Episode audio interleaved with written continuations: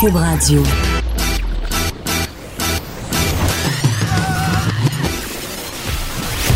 Pour elle, il n'y a jamais de mauvaise question. De 13 à 15. Les effronter. Avec Geneviève Peterson.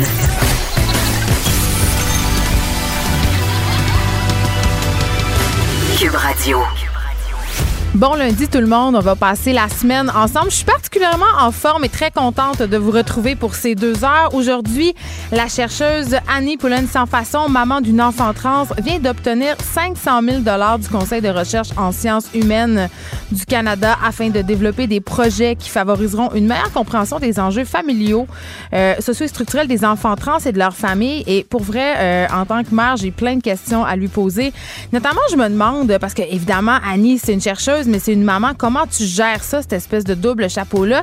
Et l'hormonothérapie et les changements euh, chirurgicaux avant l'âge adulte, je ne sais vraiment pas qu'est-ce que je pense de ça d'un côté, je trouve que c'est bien que ces enfants-là euh, bénéficient d'une certaine ouverture à l'école, une ouverture aussi du système de santé, qui ait accès à des soins psychologiques, qui ait accès à des bêta-bloqueurs, c'est-à-dire des comprimés qui bloquent leur cheminement euh, hormonal. Par contre, je me dis, à un si jeune âge, est-ce que c'est OK?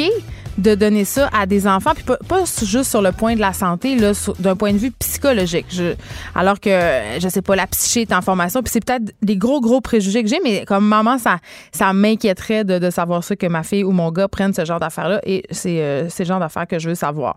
On se parle de mode éthique, de fast fashion euh, et d'environnement. Vous le savez, on en parle de plus en plus de cette industrie de la mode qui détruit la planète. Euh, fabriquer un kilo de vêtements génère 23 kilos de gaz à effet de serre. Euh, ça, c'est à cause des pesticides dans les champs de coton de l'irrigation des eaux usées par les teintures, c'est-à-dire, en Inde, mettons, euh, les endroits où on fabrique nos vêtements, où on les teint, ben ils rejettent leurs eaux usées carrément dans les rivières. Il n'y a aucun système de filtration. Bon, parfois, ils installent des petits systèmes un peu bancals, mais quand même, ça fait pas la job, comme on dit. Donc, acheter des vêtements, euh, c'est devenu un enjeu écologique et le marché du vêtement de seconde main euh, devient non seulement un choix logique sur le plan financier, mais aussi sur le plan environnemental et les friperies font des affaires d'or. C'est plus comme c'était les friperies. On dirait qu'il y a un changement de statut. Avant, tu étais un peu gêné d'aller dans une friperie. Là. Oui, à la période dans l'adolescence où tu étais super fier de dire Oh, j'ai trouvé mon pantalon euh, passe de pâte d'éléphant pardon, à la friperie d'Orchester à Québec, mais quand même, les friperies, ça reste quand même pour la majorité des gens lié à une certaine pauvreté. Euh, mais c'est vraiment en train de chanter, euh, changer. Pardon, et je vais avoir Catherine Paiement Paradis avec moi, qui est propriétaire et fondatrice de la boutique en ligne et du magasin Opinion sur rue maintenant, deuxième édition.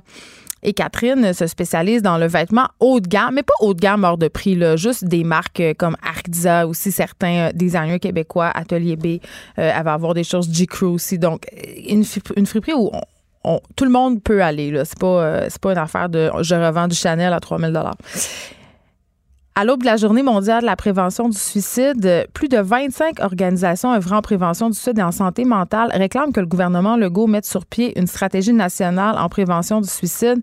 J'ai le goût de dire à quand? Parce que sérieusement, là, je regardais des chiffres tantôt, ça me fait capoter. Le suicide, c'est la deuxième cause de décès chez les jeunes âgés de 15 à 29 ans au Québec. Ça, c'est après les traumatismes euh, dus aux accidents de la route. Euh, parmi ces jeunes-là, parmi, il y a des jeunes de 15 à 19 ans. Le suicide est la deuxième cause de décès chez les jeunes filles. La troisième cause de décès chez les garçons. Euh, c'est, est-ce que, je sais pas, est-ce qu'on peut considérer ça comme un problème de santé publique? Moi, je pense que oui. Pamela Dumont est ici pour nous parler, euh, dans le cadre de sa fameuse chronique des mots en isme, d'un mot qui fait peur le masculinisme. un, mot auquel est associé beaucoup de préjugés. Euh, puis je sais qu'il y a des gens qui militent pour le, retour d'un certain masculinisme comme euh, d'un pendant du courant féministe, c'est-à-dire qu'il y a des hommes qui ont à cœur la condition masculine. Ça fait toujours un peu sourire parce qu'évidemment, euh, les hommes n'ont pas pour caractéristique principale d'être opprimés depuis la nuit des temps, mais quand même, je suis curieuse et je sais qu'il y a des hommes qui ont des enjeux, qui ont des défis, qui vivent de la détresse. puis je, trouve que ça, je trouve ça très, très important de les écouter et de pas nier ça. Donc, on parlera de masculinisme, mais dans tous les sens, pas dans le sens seulement des méchants masculinistes.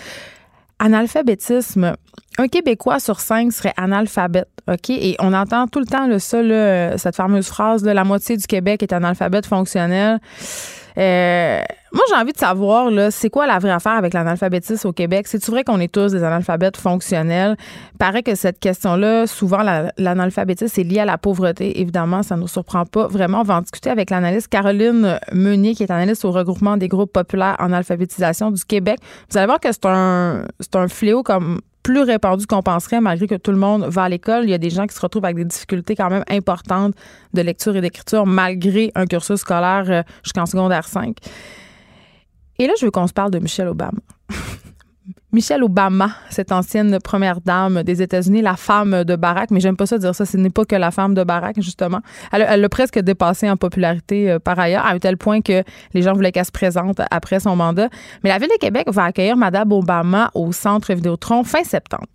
Et là, c'est la folie, évidemment, c'est la cohue. Et moi, je dois dire, ça me gosse un peu, notre espèce d'amour absolument euh, aveugle pour Michelle Obama. Euh, c'est ça, elle est extraordinaire, puis ça, je, je vais jamais le nier, mais je me demande pourquoi on est vraiment encore aussi fasciné par les Obama. Et j'avais envie d'en parler avec Normand Lester, cette encyclopédie. Il va venir en studio nous parler de ce phénomène-là, le phénomène Obama, qui, moi, personnellement, je trouve ça un peu too much. Mais euh, on va peut-être voir qu'il y a des bonnes raisons derrière ça. Une maquilleuse pour enfants a témoigné vendredi dernier sur sa page Facebook. OK? Puis ça a l'air anodin, là, mais je pense que ça en dit long sur la société et sur nos préjugés. OK? Euh, cette maquilleuse-là a fait un long, long, long statut Facebook euh, parce qu'elle expliquait bon, qu'elle participait euh, à une espèce de fête de rue et qu'il y a de nombreux parents qui ont refusé que leur enfant soit maquillé d'une certaine façon. OK? À parler entre autres du cas d'un père euh, dont le fils voulait un maquillage de dragon avec des brillants. Le père n'a pas voulu. Puis là, euh, tu sais, je me disais, mon Dieu, c'est l'exception, mais ça, aurait l'air que c'est la majorité des parents qui ont une vision assez arrêtée. Euh, ça a l'air que même si on est en 2019, il y a une maudite gang de monde qui pense encore que les petites filles maquillées, il ben, faut que ça soit maquillé en princesse, puis les petits gants dragon, mais pas de brillants. Ça, c'est très important de le préciser cette fille-là travaille dans un CPE aussi. Puis je, le disais souvent à, l'émission, j'ai l'impression que dans les CPE, c'est là que ça se passe en premier, la game du genre. Je disais, moi, j'ai essayé d'élever mon fils de façon non genrée, sans virer folle. Là, j'étais pas. Euh, j'étais pas, nous n'adresserons jamais le sujet du genre. Je veux pas que mon fils sache s'il est un garçon ou une fille. J'étais pas extrême, mais quand même, je, m'en foutais qu'il joue avec n'importe quoi. Je, le dirigeais pas, en tout cas du moins inconsciemment, euh, vers des jouets euh, plus liés aux garçons. Mais quand il est arrivé au CPE, j'ai comme eu un choc. J'ai trouvé que très vite, on séparait les garçons des filles, qu'on orientait les enfants vers certains types d'activités ou de jeux. Donc, je pense que ça commence très tôt. Courriel des auditeurs, parce que vous êtes nombreux à m'écrire sur la page Facebook des effrontés et aussi euh, sur ma page Facebook personnelle pour réagir au sujet de l'émission. Continuez à le faire, c'est vraiment... Euh, j'adore vraiment tout le temps ça quand vous m'envoyez de vos nouvelles, quand vous avez des commentaires, des réactions aussi à ce que j'ai dit. Vous n'êtes pas tout le temps d'accord et ça, je trouve ça parfait. Euh, Claudia Letendre m'écrit euh, parce que j'ai parlé des allergies alimentaires dans les écoles la semaine passée. Émilie Ouellette est venue faire sa chronique sur les lunchs. Et je disais que moi, je voyais plutôt ça d'un bon oeil que la CSDM ait retiré l'interdiction des aliments qui contiennent des arachides. Et là, cette maman-là, Claudia Le Tante, m'écrit pour me dire comme maman d'un enfant allergique aux arachides, j'espère que l'interdiction sera encore en vigueur quand mon petit bonhomme va entrer à l'école. Oui, dans la société, ils auront à conjuguer avec ça, mais justement, on peut attendre qu'il soit plus mature. À un si jeune âge, au primaire, les risques seraient élevés avec la cafétéria ou la contamination croisée partout. C'est quand même l'allergie alimentaire la plus mortelle chez les enfants, donc difficile de prendre ça à la légère. Et je trouve ça bien quand même de préciser. Là, je parlais de la CSDM. C'est pas le cas dans toutes les commissions scolaires. La plupart des commissions scolaires du Québec interdisent encore les arachides en classe. On le sait, il y a plusieurs enfants allergiques aux arachides et c'est vrai que c'est une allergie mortelle. Par contre, euh, moi, comme mère, ça, m'énerve de me faire dire ce qu'il y a dans la boîte à lunch de mon enfant, mais je le comprends, OK? Je le comprends que certains parents puissent avoir vraiment peur. Euh, moi, j'ai un neveu qui est allergique mortel aux arachides, mortel au lait. Il allait dans une garderie spécialisée. Euh, sa mère vivait dans la peur constante quand il était petit qu'il soit en contact avec des, aliments contaminés. Sauf que ce qui se passe euh, en ce moment à la Commission scolaire de Montréal, ce que je trouve intéressant, c'est que c'est du cas par cas. C'est-à-dire, au début de l'année, on va demander dans chaque classe s'il y a un élève qui est allergique, euh, à quoi il est allergique, c'est quoi le degré de l'allergie, et on va gérer. Et s'il y a un élève dans la classe qui est mortellement allergique, soit aux arachides, soit au lait, soit à la protéine bovine, ou à n'importe quelle autre affaire de façon grave, on va envoyer un mot aux parents pour dire de ne pas mettre de cet aliment-là dans les boîtes à lunch, et ça sera évidemment respecté. On sait que dans la plupart des écoles montréalaises, les élèves mangent dans leurs locaux de classe, ce qui est déplorable, mais c'est quand même ça la réalité, et qu'ensuite, on les invite à aller se laver les mains. Donc, les risques de, de contamination ne sont quand même pas si grands. Mais je comprends, je comprends vraiment que pour les parents qui ont des enfants aux prises avec des allergies très, très graves, ça puisse être un stress. Mais en même temps, il y a un côté responsabilisation de l'enfant aussi euh, là-dedans. C'est sûr, quand ils sont très petits, ils ne peuvent pas prendre des décisions euh, tout le temps éclairées. La tentation de goûter à collation d'un ami euh, est, grande, mais on peut pas non plus les élever dans des bocaux. Isabelle Maltais aussi m'écrit, parce que dans la même chronique la semaine passée d'Emilie, je parlais de mon écart par rapport aux activités de classe. Euh, les fameuses fêtes, les déjeuners. Elle me dit Vous avez raison, j'ai l'impression, je, suis une mère d'enfant, je suis débordée, j'ai l'impression que dans notre temps, il n'y en avait pas autant. Et j'ai envie de revenir là-dessus parce que vous avez été nombreux à réagir. Les parents sont écœurés là, d'aller dans des déjeuners, de faire des activités. Puis c'est pas parce qu'on les aime pas, nos enfants. C'est juste qu'on dirait qu'on vit dans une culture où on ressent sans cesse le besoin d'entraîner puis d'entertainer nos enfants. Il n'y a plus de place pour les temps morts. Même l'école est rendue euh, comme la ronde. Plus de place pour stimuler l'imaginaire. Euh, je trouve que l'école, c'est pas vraiment adapté à la famille d'aujourd'hui, à la mère qui travaille. On nous demande d'être présente à des heures vraiment indues. Et je dis présente parce que d'ailleurs, dans les formulaires d'école et de commission scolaire, la mère est encore et toujours en 2019 le parent A.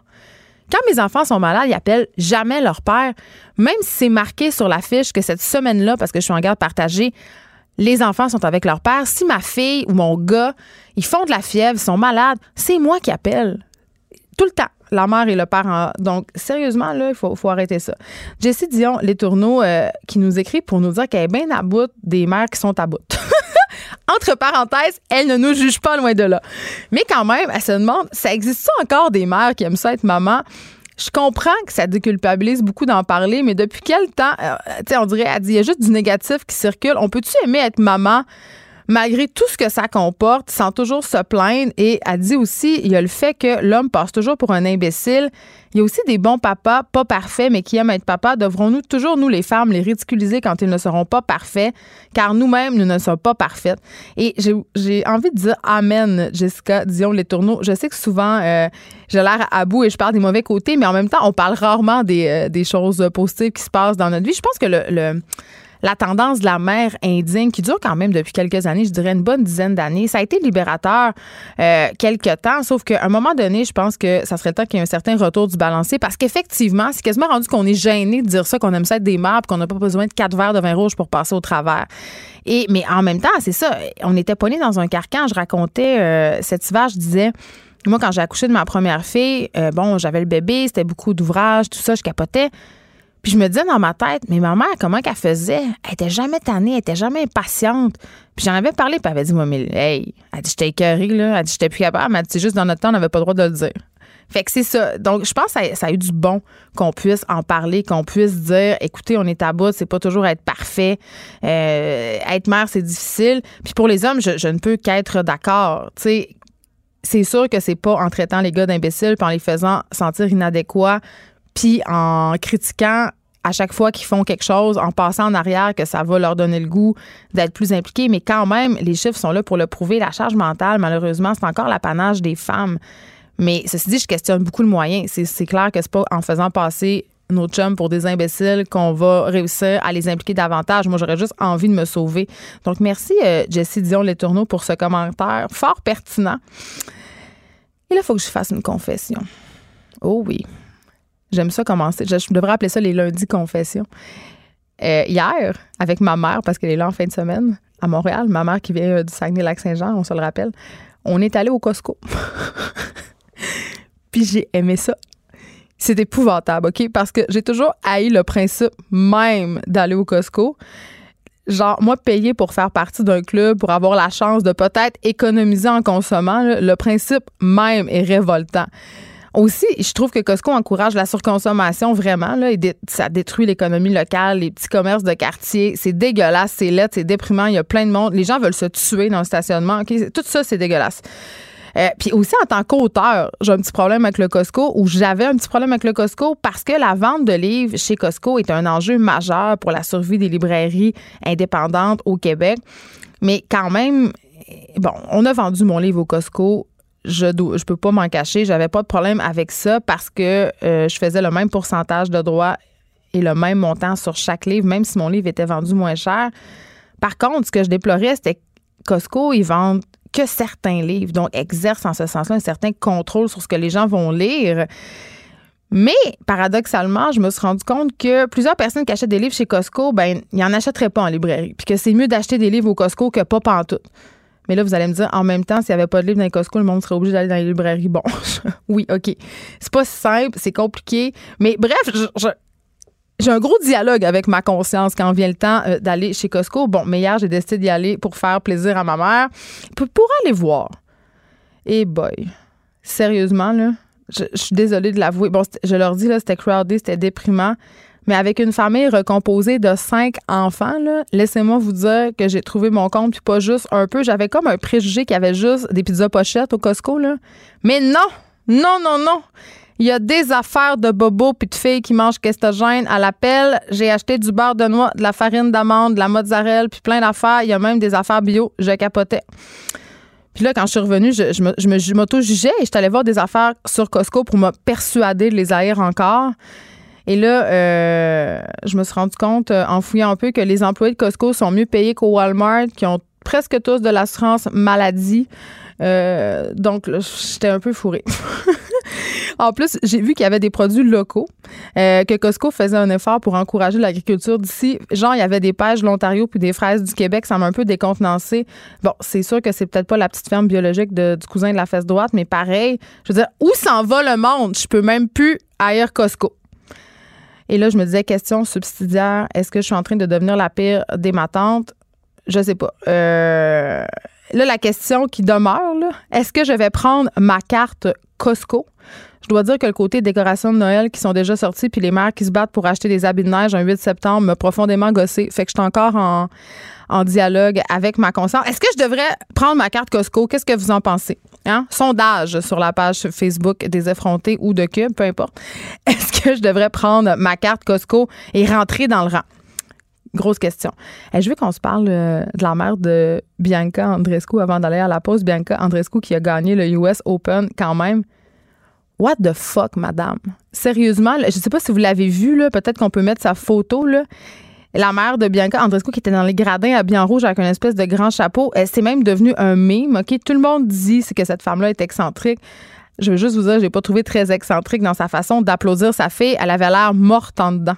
Elle avait l'air de sa propre statue de cire. C'est complètement hilarant et c'est plate parce que les applaudissements vraiment mitigés de sa maman euh, euh, comme, ont un peu comme volé la vedette à Bianca Andrescu et sa célèbre et cette superbe victoire au US Open. Mais sérieux, allez voir ça. Tapez mère de Bianca Andrescu sur Google. Image US Open. C'est hilarant. Geneviève Peterson, la seule effrontée qui sait se faire aimer.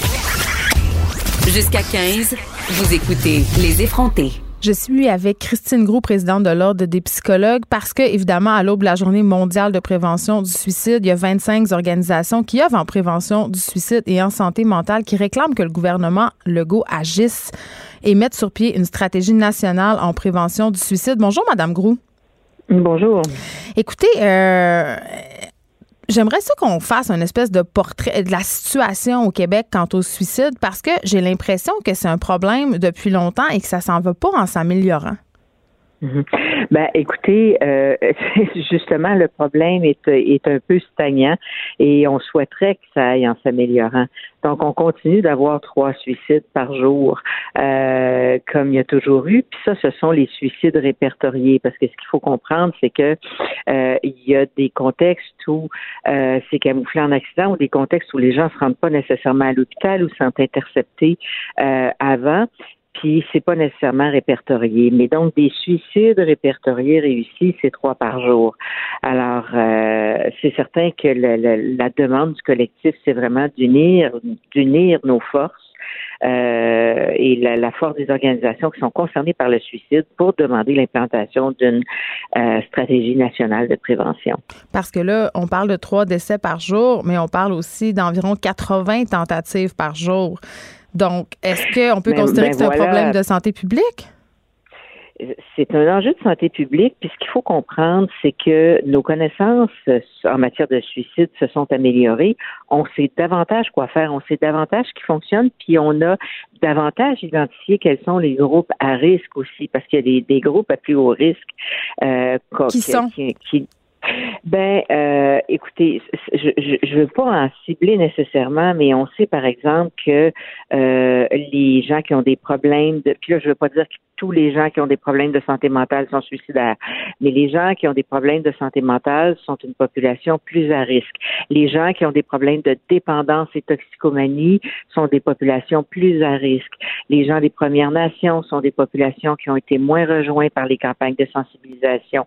Les producteurs agricoles sont des gens qui sont euh, euh, à risque d'une certaine façon. Alors, il y a, il y a plusieurs euh, regroupements euh, qui euh, dont on sait qu'ils sont plus à risque, les gens qui qui ont déjà fait une tentative de suicide, les gens qui sont dans des milieux très défavorisés, qui ont très peu accès aux ressources, les gens qui travaillent dans des métiers d'urgence et qui et qui subissent des traumas répétitifs, les gens des groupes certaines personnes des groupes de la communauté euh, LGBTQ2.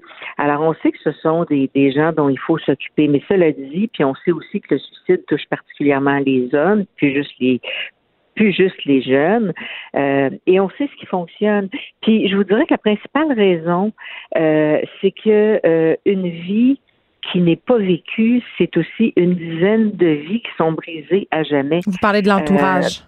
Je parle de l'entourage immédiat, je parle des familles, je parle des parents euh, qui perdent un enfant, je parle de quelqu'un qui perd son frère, je parle du groupe d'amis proches à l'école, je parle de la, de, de, la communauté. Donc la famille, la communauté immédiate, la classe, euh, ce sont des gens qui, euh, qui sont marqués par le suicide. Mais dites-moi, Madame Gros, pourquoi les hommes se suicident davantage que les femmes? Écoutez, c'est une statistique, hein, c'est probablement multifactoriel, puis on ne connaît pas toutes les causes de, de euh, du suicide. Le suicide, en fait, c'est une action, c'est plusieurs visages. La majorité des gens qui font des tentatives de suicide ne veulent pas nécessairement mourir, et beaucoup de gens qui survivent au suicide disent par la suite qui sont heureux d'avoir survécu, même s'il y en a qui survivent avec des séquelles. Euh, mais je vous dirais qu'il y a des gens qui se suicident par, ou qui font des tentatives de suicide parce qu'ils sont plus capables de vivre, parce qu'ils ont fait des demandes d'aide, ils n'ont pas eu d'écoute, ils n'ont pas réussi à obtenir de l'aide, ils savent pas vers qui se retourner, puis ils sont juste plus capables de souffrir. Ça, c'est une raison majeure. Euh, il y a des gens qui qui font des tentatives de suicide parce qu'ils ne veulent pas être un fardeau pour euh, pour leur entourage. Et évidemment, c'est un biais cognitif. Ils sont pas nécessairement un fardeau pour leur entourage. Puis il y a des gens qui se suicident parce que c'est la seule façon de témoigner de leur détresse parce qu'ils sont pas entendus par leur entourage. Alors, je vous dirais, c'est multifactoriel. Il n'y a hmm. pas qu'une seule cause euh, à la tentative. Un truc que je lisais qui me fait quand même un peu bondir, c'est que j'apprenais que 90% des gens qui s'enlèvent la vie avaient consulté un professionnel de la santé dans l'année précédant leur décès.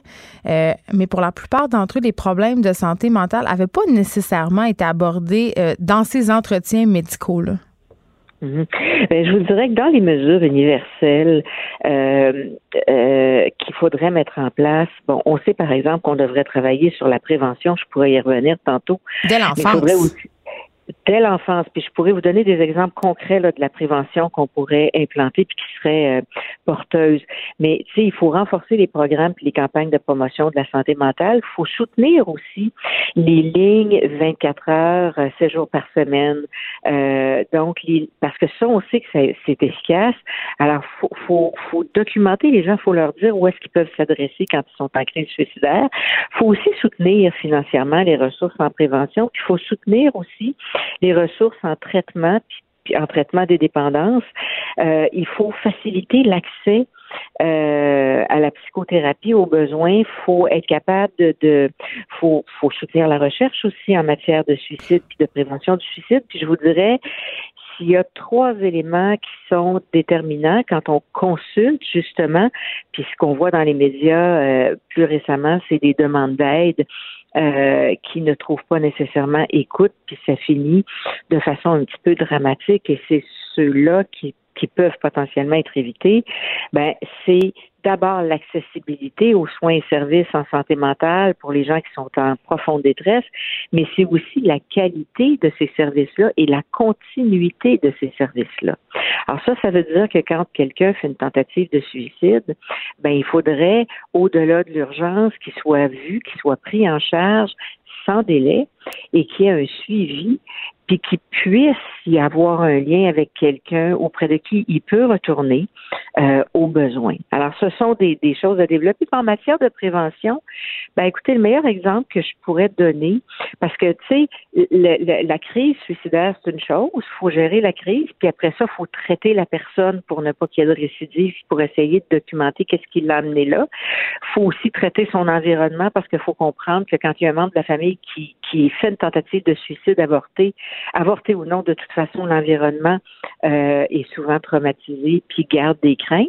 Mais faut intervenir avant ça. C'est-à-dire qu'en matière de prévention, vous savez, on a fait beaucoup pour la santé physique auprès des jeunes. Hein. On a fait disparaître les patates frites euh, des écoles, on a fait disparaître les, la liqueur, on, le, on leur a enseigné que le sommeil c'était important, on leur a enseigné à bien s'alimenter, puis on leur a enseigné à faire du sport, de l'activité physique si on faisait un peu la même chose pour la santé psychologique. Prendre soin de euh, sa santé mentale, vous voulez dire?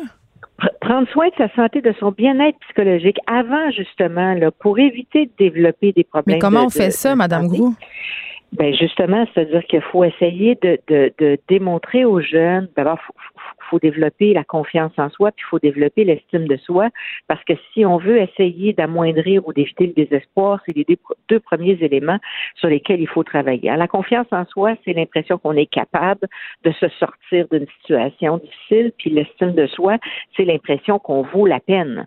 Hein, et qu'on vaut la peine, puis que ça vaut la peine que les gens s'occupent de nous, puis qu'on vaut la peine de, de, de, rester sur cette planète, si vous voulez.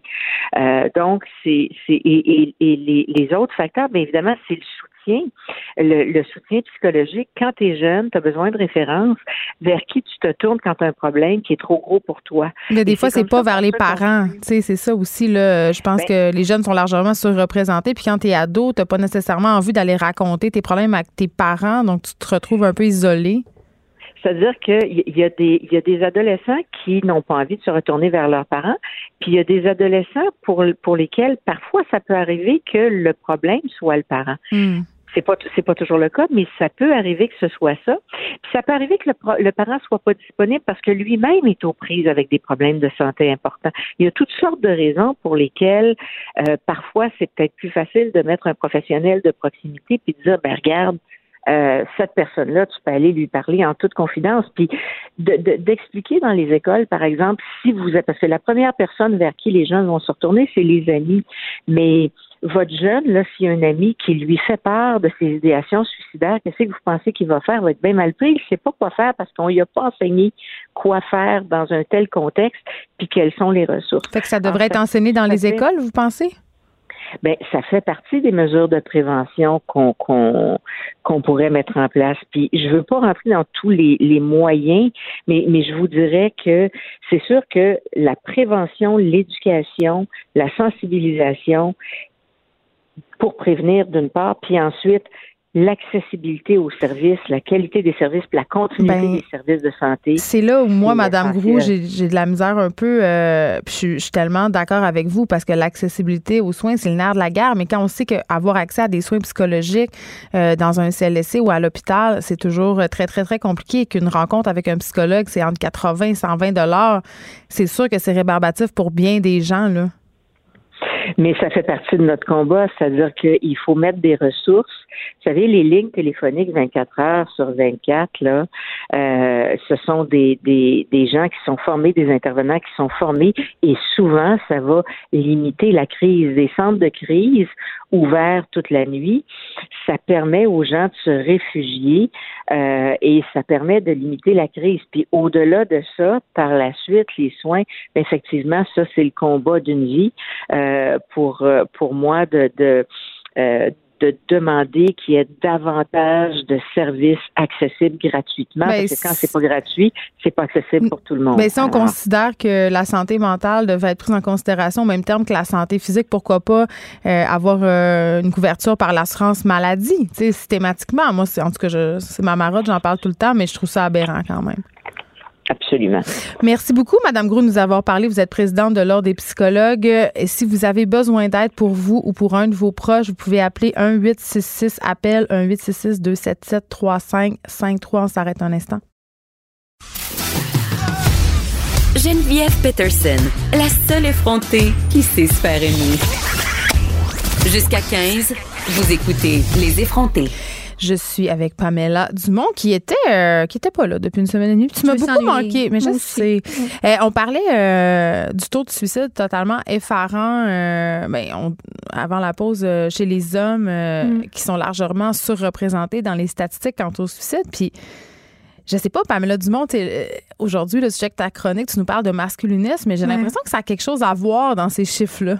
Mais c'est intéressant de faire le lien parce que euh, on peut définir de deux manières le masculinisme comme un backlash, un contre-coup, une réaction au mouvement féministe qui s'est vraiment construit selon les avancées féministes, mais il y a aussi euh, le focus que les masculinistes vont mettre sur la condition masculine. Donc, entre autres, sur des sujets comme le taux de suicide. Ouais. Mais donc, ils, vont vouloir en oui, les hommes décrochent, puis toutes ces affaires-là. Oui, c'est ça. Mais il y a quelque chose de très, très paradoxal euh, chez les masculinistes. Euh, il y a plus d'hommes que de femmes, mais il peut y avoir des femmes aussi masculinistes. C'est euh, que souvent, on va parler de cette crise identitaire-là, cette soi-disant crise identitaire-là chez l'homme, chez les hommes, depuis que les féministes revendiquent une égalité des sexes. Et ils vont parler d'une une féminisation de l'homme qui peut être dommageable pour lui, qui cause la crise identitaire. Mais les hommes qui pissent assis, là. Les hommes qui pissent assis par exemple, les hommes qui pleurent, mais ce qu'il faut faire attention, c'est que, et moi, c'est ce que je prône à un million à l'heure, à 100 000 à l'heure, c'est que on ouvre les possibilités dans les quêtes féministes pour sortir de la binarité et donc sortir des carcans, par exemple, de euh, la femme bien mise en talons hauts d'une certaine manière et l'homme viril musclé qui ne doit pas pleurer, qui pleure jamais. Donc, ce qui est paradoxal chez les masculinistes, c'est que à la fois on va parler d'une crise identitaire mais on va aussi vouloir renforcer ce, ce stéréotype-là de virilité. Ça, masculinité toxique. Masculinité toxique. Mais c'est des hommes qui vont en parler, des, des personnes, faut dire, euh, en, en, en dénigrant ce terme-là de masculinité toxique, tout en, donc en opposant vraiment, c'est pour ça qu'on dit que deux définitions qui vont de pair, c'est-à-dire que c'est une réaction au mouvement féministe, c'est vraiment de l'anti-féministe, et c'est comme ça que c'est décrit dans l'encyclopédie euh, canadienne par Mélissa Blais, qui est professeure à l'IREF, aussi l'Institut euh, euh, des recherches féministes ici à, l'UQAM. Mais en même temps, on va donc parler de la condition masculine, mais en l'opposant comme à la condition féminine, ce qui est dangereux comme si on finalement. enlevait quelque chose. Oui, c'est comme si, et c'est vraiment le principe des privilèges. Souvent, les, ben, les féministes vont en parler, c'est-à-dire que euh, les masculinistes, c'est comme si en parlant d'égalité, on leur enlevait et donc on crée une injustice. C'est vraiment une rhétorique qui est dangereuse, euh, qui a beaucoup, beaucoup de sophisme. Et je trouvais ça super intéressant. Bon, c'est un gros mot. Je sais que tu aimes les gros mots, masculinisme. Fait je me suis dit, on va jaser de ça, c'est important. Mais, mais c'est parce qu'il va y avoir un documentaire qui va sortir. Que qui, qui, qui, va être à Télé-Québec, donc accessible le 16 octobre. Euh, c'est l'actualité, le magazine qu'on connaît très bien, qui sort ça. C'est le premier de sa série. Fait qu'un documentaire euh, qui, rentre dedans. L'actualité qui va faire une série de documentaires. Oui, une série de documentaires. C'est le premier. Il, va, il s'appelle Bitch point d'exclamation, une incursion dans la manosphère. Donc, ça dit quand même beaucoup de par le titre. Ça m'appelle, en tout cas. Ça a l'air... Euh, c'est intense. Moi, je l'ai écouté avec mon conjoint et, euh, écoute, j'avais de la misère à pas faire pause aux, deux secondes. Je l'ai vu en prévisionnement, là. Mais, tu sais, Pamela, je je les, je les entends, les masculinistes, pas mal. Ils se font aller beaucoup sur les médias sociaux. euh, ils ont aussi une certaine crédibilité dans la sphère publique au sein, Oui. au sein de certains euh, chroniqueurs, je dirais, ou Mhm. chroniqueuses même. Tu l'as dit tantôt, il y a des femmes qui peuvent être euh, masculinistes. Mais à chaque fois que qu'on parle de masculinisme, je peux pas m'empêcher de me dire qu'il y a quand même un petit fond de vérité. Et là, je m'explique. Mhm. Je, je trouve qu'il faut faire attention, puis je dis pas que c'est ça que tu fais là. Je trouve qu'il faut faire attention à, à- à nier la détresse que les hommes peuvent ressentir, puis aussi au fait qu'en ce moment, peut-être qu'il y a certains hommes, certains hommes qui savent plus où se garrocher. Parce qu'il y a eu des gros changements sociaux, et c'est arrivé très, très vite. Dans l'histoire de l'humanité, là, on parle d'une. En 20-30 ans, là, les choses ont diamétralement changé. Et je peux comprendre qu'il y a certains hommes qui se retrouvent tout un coup en détresse. Mais puis là, on, met des guillemets à détresse. Puis il y a certains hommes aussi qui sont peut-être plus vieux que la jeune génération, c'est-à-dire, je le vois même avec mes amis qui ont 40 ans, qui ont été élevés d'une certaine façon euh, par des mères qui se disaient féministes, mais des féministes de leur époque, et qui sont trop prises, sont comme entre les deux, c'est-à-dire, ils savent plus trop qu'est-ce qui est correct, qu'est-ce qui est pas correct, et ça génère de l'anxiété. Fait que ça, je trouve qu'il faut l'entendre quand même comme Oui. féministe. Mais je pense que ce qu'il faut faire attention, c'est euh, vraiment Le discours de la victime, le là. discours de la victime. justice. Là. Parce que c'est tout le temps accolé. Souvent, tu vas, on va aller voir sur masculiniste là, dans le documentaire de la manosphère. Évidemment, c'est sur les internets. Manosphère veut dire les communautés sur les internets. On parle des incels. On parle euh, des incels. Donc oui, ça c'est divisé en quatre états. Donc les pick-up artists qui sont les coachs en séduction. Euh, oui, donc les hommes qui pensent vraiment qu'il y a un art, donc que tout, On en a tous reçu les hommes. hein? C'est vrai? C'était- Oui, euh, oui, oui. euh, une personne dans le coin de Drummondville qui a une école de séduction. Ah oui, c'est un marché. Et, c'était vraiment, euh, ben évidemment, ces classes sont pleines, il y a des listes d'attente et c'était vraiment comme s'il y avait, la femme était un modèle monolithique puis que si tu faisais quatre affaires, tu étais sûr de closer. Moi, c'est ça que j'ai eu de la misère en regardant le documentaire, là, avec les pick-up artists. Ensuite, c'est les mectos, que j'en reparlerai, les masculinistes, et ensuite les incels. là. donc, il y a une espèce d'entonnoir de pente Ouais. fatale. C'est vraiment que il y a comme euh, euh, la faute est reportée. À chaque fois, il y a une souffrance très, très humaine On ne nie pas. qu'on ne nie pas. Et c'est- c'est c'est magnifique de voir, en fait, des témoignages d'hommes de l'intérieur. Moi, c'est ça qui m'a beaucoup, beaucoup touchée et j'ai pleuré à la fin. Mais c'est d'entendre dans ce discours-là d'une souffrance qui est individuelle et qui nous rejoint tous parce que finalement, c'est de l'intime qui touche à l'universel et non pas à- que à des genres, mais que ces hommes-là, dans leur souffrance, sont allés vraiment euh, euh, transférer la faute sur le genre Mais féminin. c'est un réflexe très humain. C'est un On cherche réflexe très toujours un humain. coupable. C'est ça, c'est ça. Donc, il y a vraiment une recherche. Moi, à chaque fois, dans chaque témoignage, j'entendais la recherche du coupable, du méchant, Ouais. des méchantes. Et ce que ça faisait, instrumentalise la femme. ça instrumentalisait, instrumentalisait la femme et ça, les, ça la déshumanisait. Ça les déshumanisait. Vraiment, on voit que dans le discours, il y a quelque chose qui a comme pas de sens. Dans leur quête d'être humanisés par les femmes, d'avoir des relations avec les femmes, finalement, ils objectifient les femmes et en font une espèce de monstre. entité monolithique, unidimensionnelle. Et c'est ce qui fait qu'un Marc Lépine peut un, un beau jour rentrer à Polytechnique et gonner euh, des femmes en série. Oui, et C'est cette espèce de dépersonnalisation-là. Exactement. Donc, c'est comme la pente fatale. C'est pour ça que les incels sont abordés à la fin. Au début, on voit dans le documentaire qui, je dois le rappeler, est réalisé par Charles Gervais, puis euh, on voit le journaliste Marc-André Sabourin euh, qui est excellent euh, dans le documentaire. Et, à la, donc, au début, ils font une petite prémisse sur ce qui s'est passé il y a un an avec euh, Alex, euh, comment il s'appelle déjà? Alexandre Bissonnette. Euh, Alex Minassian. Ah, à Toronto, pardon, avec Oui. le, le camion Belly que tu es 10 personnes. Là là, ouais. Et donc, c'était la commémoration en avril dernier.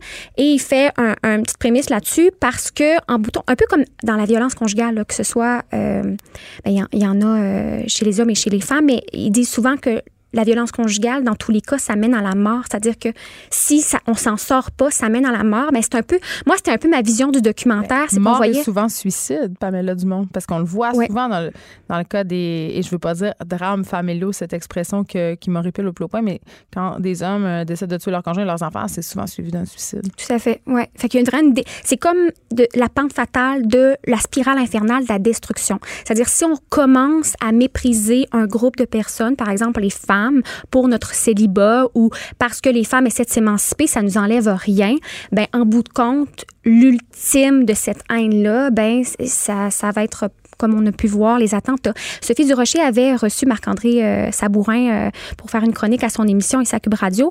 Et elle, elle avait mis le bémol euh, de faire le parallèle entre, par, exemple, un masculiniste comme Olivier Kessler qu'on entend dans le documentaire. Il avait quand même mis au jour le mouvement Incel. On n'avait pas tant entendu parler de ça avant cette Ah oui, l'année passée avec l'attentat à ben Toronto, c'est là que ça a été médiatisé. Exactement. C'est là qu'on a fait, oh là là, il y a peut-être un problème en la demeure. Ouais. Les gens connaissaient pas vraiment s'ils n'étaient pas sur les, ces forums-là, parce que ces forums-là sont encore accessibles. Moi, je suis allée lire là-dessus. Je me suis dit, Colin, est-ce que c'est encore ouvert? Ah, oui. bien sûr. C'est pas en bloqué. ferme 10 puis en ouvre 10. Exactement. Il se trouve tout le temps une nouvelle façon. Ouais. Puis Durocher avait comme émis le, petit. Euh, pour elle, c'était dangereux dans le documentaire de mettre côte à côte un discours de masculiniste qui tient une page Facebook antiféministe comme Olivier Kessler et euh, les incels. Mais il faut se rappeler que les incels, à la base, ça le dit, c'est célibataire involontaire que ça veut dire. C'est des hommes qui souffrent de leur célibat. C'est des hommes, non, qui vont sur un, un, forum Internet pour parler, témoigner de leur souffrance. À la base, il n'y a, rien de violent, mais la violence vient du fait que la faute est remise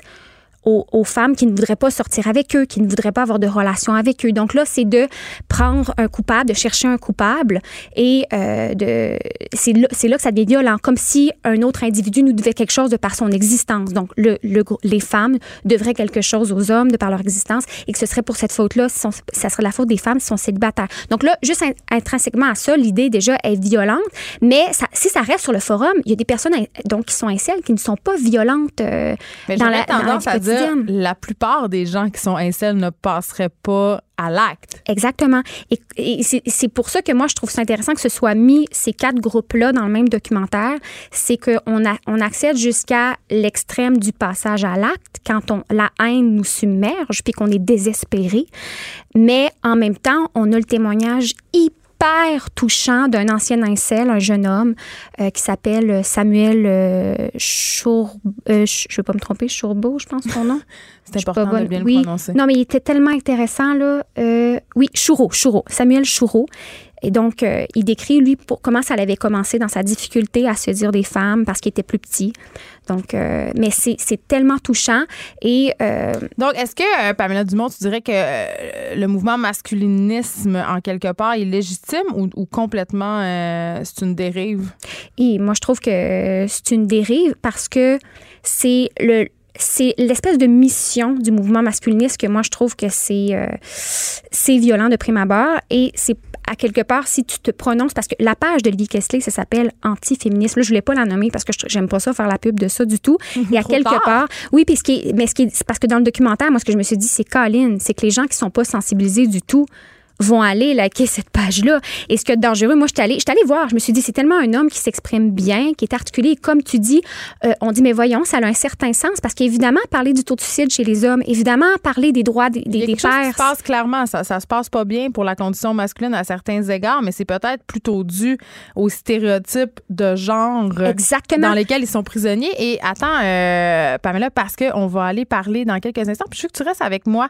On va parler à une maquilleuse qui s'appelle Shani elle a fait une sortie qui en dit long, je trouve, sur nos billets de gens, puis sur cette espèce de masculinisme larvé dans notre société. Super. Geneviève Peterson, la seule effrontée qui sait se faire aimer.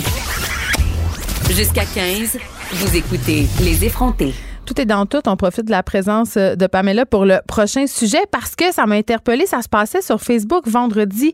Une maquilleuse, son nom c'est Chani Melançon. Elle est au bout du fil. Bonjour Chani.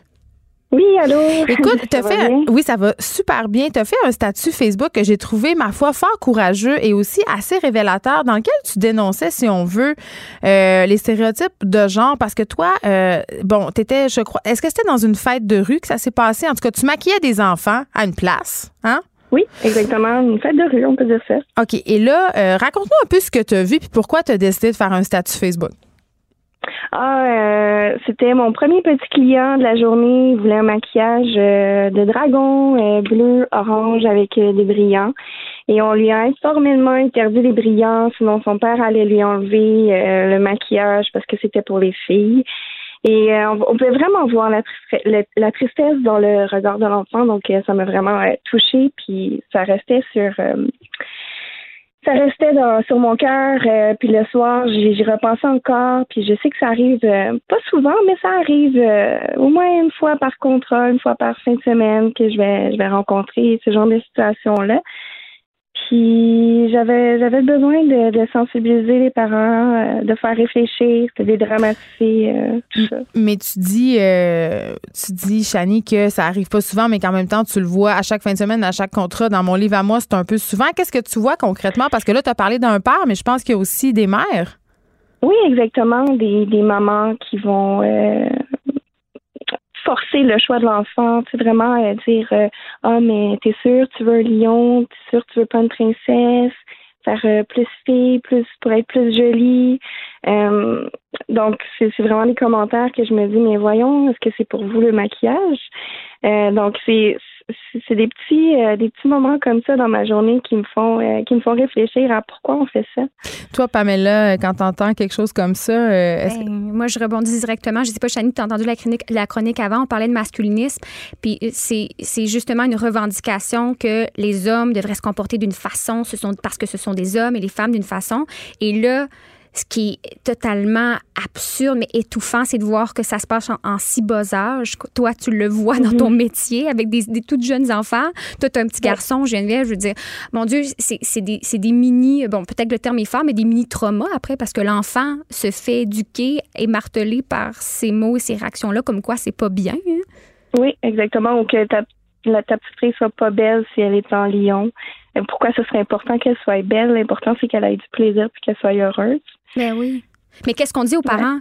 Qu'est-ce que vous dites aux parents? Est-ce que ça, ça se parle one-on-one? ben, premièrement, ça va dépendre. Je vais vraiment voir euh, mon client. Si vous, vous voyez un peu le genre, des fois, euh, il peut y aller avec euh, la culture, ça peut aller avec la religion. Des fois, tu sais que tu t'en vas sur un terrain qui est trop difficile, glissant. Donc, je vais juste rien dire puis laisser faire. Mais des fois, je peux passer un commentaire puis me dire, ben, comme admettons pour une petite fille qui dans le fond, c'est beau aussi un lion, puis qu'elle va, elle va être aussi belle, puis que je peux ajouter des brillants, puis j'essaie de rassurer la maman que ça va être quand même très joli, ou que de laisser euh, l'enfant euh, choisir, euh, que ça vaut la peine, que je suis bonne. J'essaie d'amener ça à la blague aussi. Ben voyons donc, on est en 2019, maman, mm-hmm. voyons. Tu sais, des fois, j'essaie de, de, de, d'être rigolote, puis de d'amener ça un peu plus rigolo euh, en, blague que ben voyons donc, on est en 2019, on, peut faire une licorne à un petit garçon maintenant, c'est correct. Ben mais c'est ça, tu m'ouvres une porte, on, dirait puis je sais pas, c'est toi qui travailles au quotidien, tu es, sur le terrain, tu es éducatrice en CPA aussi, on va en parler après. J'ai l'impression qu'on tolère mieux euh, chez les filles qu'elles sortent un peu des codes de la féminité, c'est-à-dire qu'une petite fille veut se maquiller avec des choses qui sont absolument associées aux garçons qu'on le ferait pour des garçons. On dirait que ça passe moins bien quand c'est les petits gars parce qu'on a cette peur-là de peut-être qu'ils soient homosexuels. Est-ce que tu vois ça? Moi, je pense que ça part de plus loin qu'une peur que ce soit homosexuel. Je pense aussi que ça part euh, de la peur de se faire rire de soi, la peur du jugement, la peur de que ton enfant soit rejeté, euh, je pense que ça va ça va plus loin que juste une peur euh, d'homosexualité. Puis oui, on le voit aussi en CPE. Ben c'est ça. Là, je veux qu'on en parle des CPE parce que euh, moi, j'ai trois enfants, ok, Chani. Et là, euh, j'ai essayé. Tu sais, on est en 2019 là, puis je, nie pas a des différences entre les garçons et les filles, mais j'ai essayé d'avoir une éducation quand même assez neutre. Puis je sais pas comment, j'ai toujours trouvé que l'approche dans les CPE était très genrée. Beaucoup d'activités pour les petits gars, les petites filles, beaucoup de tripes de princesses, de jouets, de pompiers. On dirait que c'est un environnement qui encourage les stéréotypes on pourrait dire la même chose des écoles. Là. Oui, c'est exactement. Euh, mais, je crois, moi, je vois vraiment une belle différence. Euh, il, y a, plusieurs CPA qui commencent là euh, de plus en plus à non genrer les activités, les coins, faire des, des, journées. J'ai sur mon poste une directrice d'école qui a commenté qu'elle faisait des journées vernis à ongles pour tout le monde.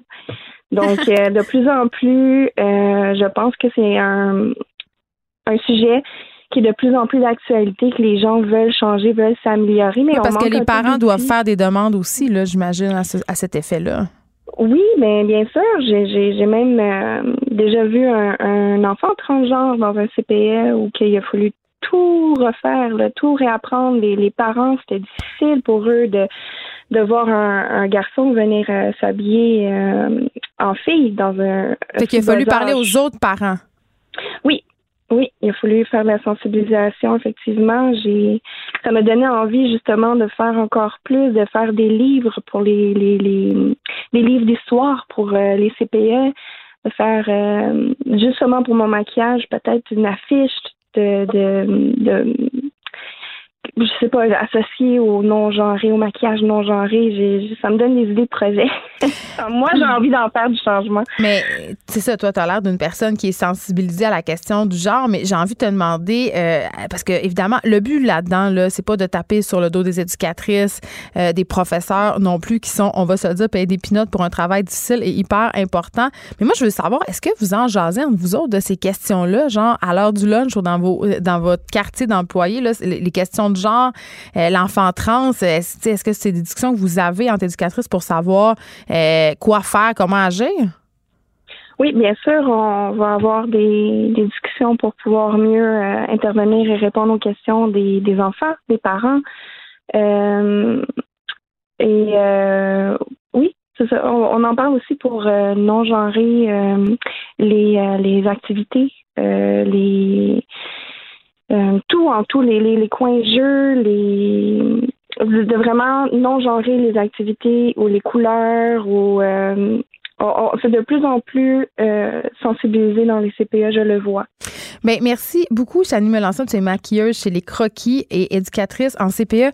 Pamela Les Croquis de Chani, oui. Les Croquis de Chani et éducatrice en CPE. Pamela Dumont, écoute, je, moi, ça me fait capoter ces histoires-là qu'on qu'on associe autant des enfants à des gens. Mon fils, mm. qui avait jamais c'était même pas un enjeu chez nous, les couleurs de filles, le linge de garçon, tout ça. Puis à un moment donné, il arrive à la garderie, je lui donne pour souper un verre rose.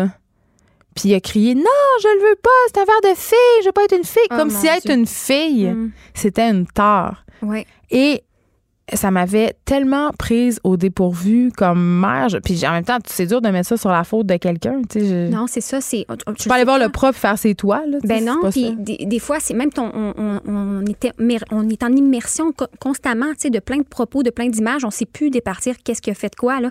C'est comme la publicité, mais les enfants sont super euh, perméables à ça. Mais comme Chani disait, c'est que on a plus peur du ridicule pour ce qui est de la féminisation entre ben, guillemets. c'est ça, mais elle disait que c'était pas la peur de l'homosexualité, mais je suis désolée, mais la peur de faire rire de soi puis du ridicule, c'est quand même l'homophobie larvée sociale de genre est-ce que mon fif fils va être fif fils, c'est ça. Ouais. Puis la peur carrément, moi j'ose dire du féminin là, c'est-à-dire que c'est plus dévalorisé que tout ce qui est masculin. Oui, puis une fille qui est tomboy, on va l'encourager, on va trouver ça cool, on va dire one of the boys, elle est tough la petite fille, tu sais alors puis c'est au lieu de dire c'est une fille, on va associer ça tout à des qualités masculines. Ouais.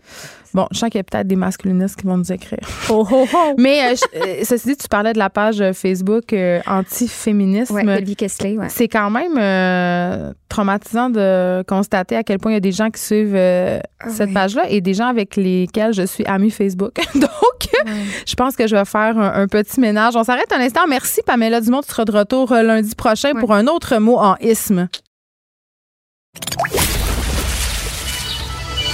Les effronter. Deux heures où on relâche nos bonnes manières.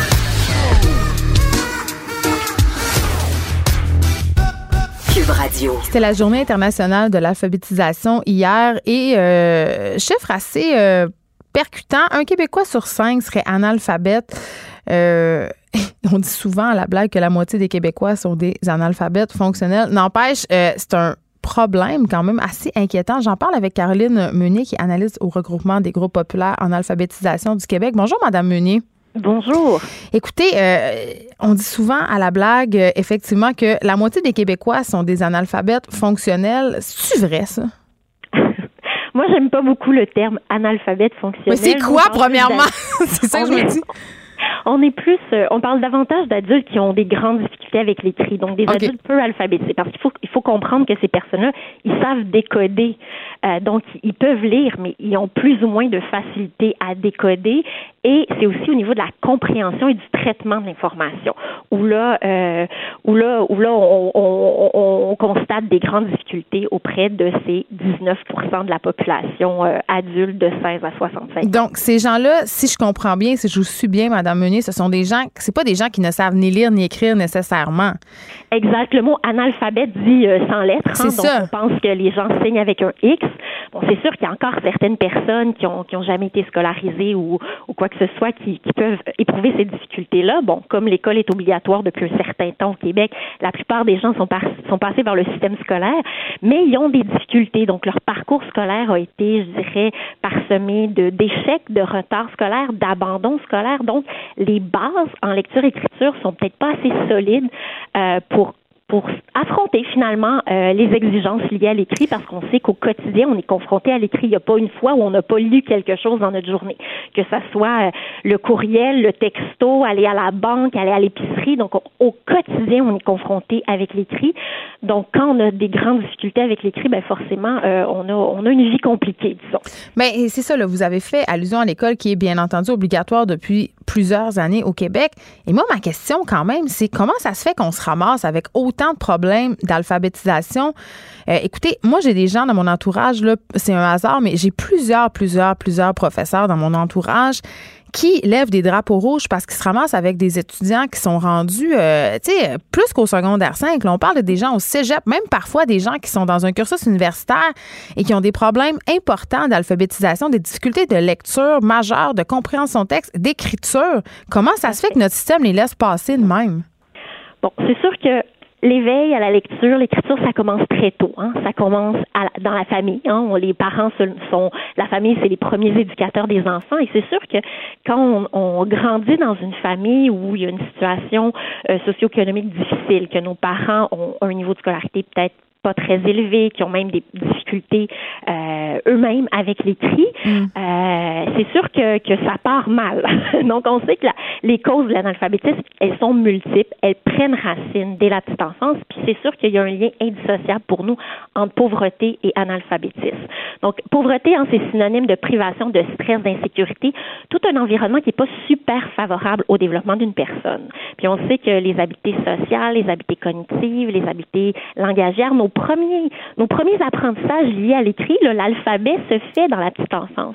Et, tout ce contexte pas très facile lié aux conditions de vie difficiles, ben ça permet pas un développement optimal, je dirais. Et là, les, les premiers moments de l'entrée euh, dans, dans le monde de l'écrit est difficile. Et là, on arrive à l'école, on n'a peut-être pas euh, toutes les, habiletés sur lesquelles l'école va tabler pour euh, pour continuer le parcours scolaire. Et on sait que les élèves qui sont issus des milieux défavorisés, ils sont surreprésentés dans les statistiques d'abandon mm. scolaire, d'échec scolaire, de retard scolaire. C'est ceux-là aussi qui ont les plus grandes difficultés, qui sont diagnostiqués élèves en difficulté d'apprentissage.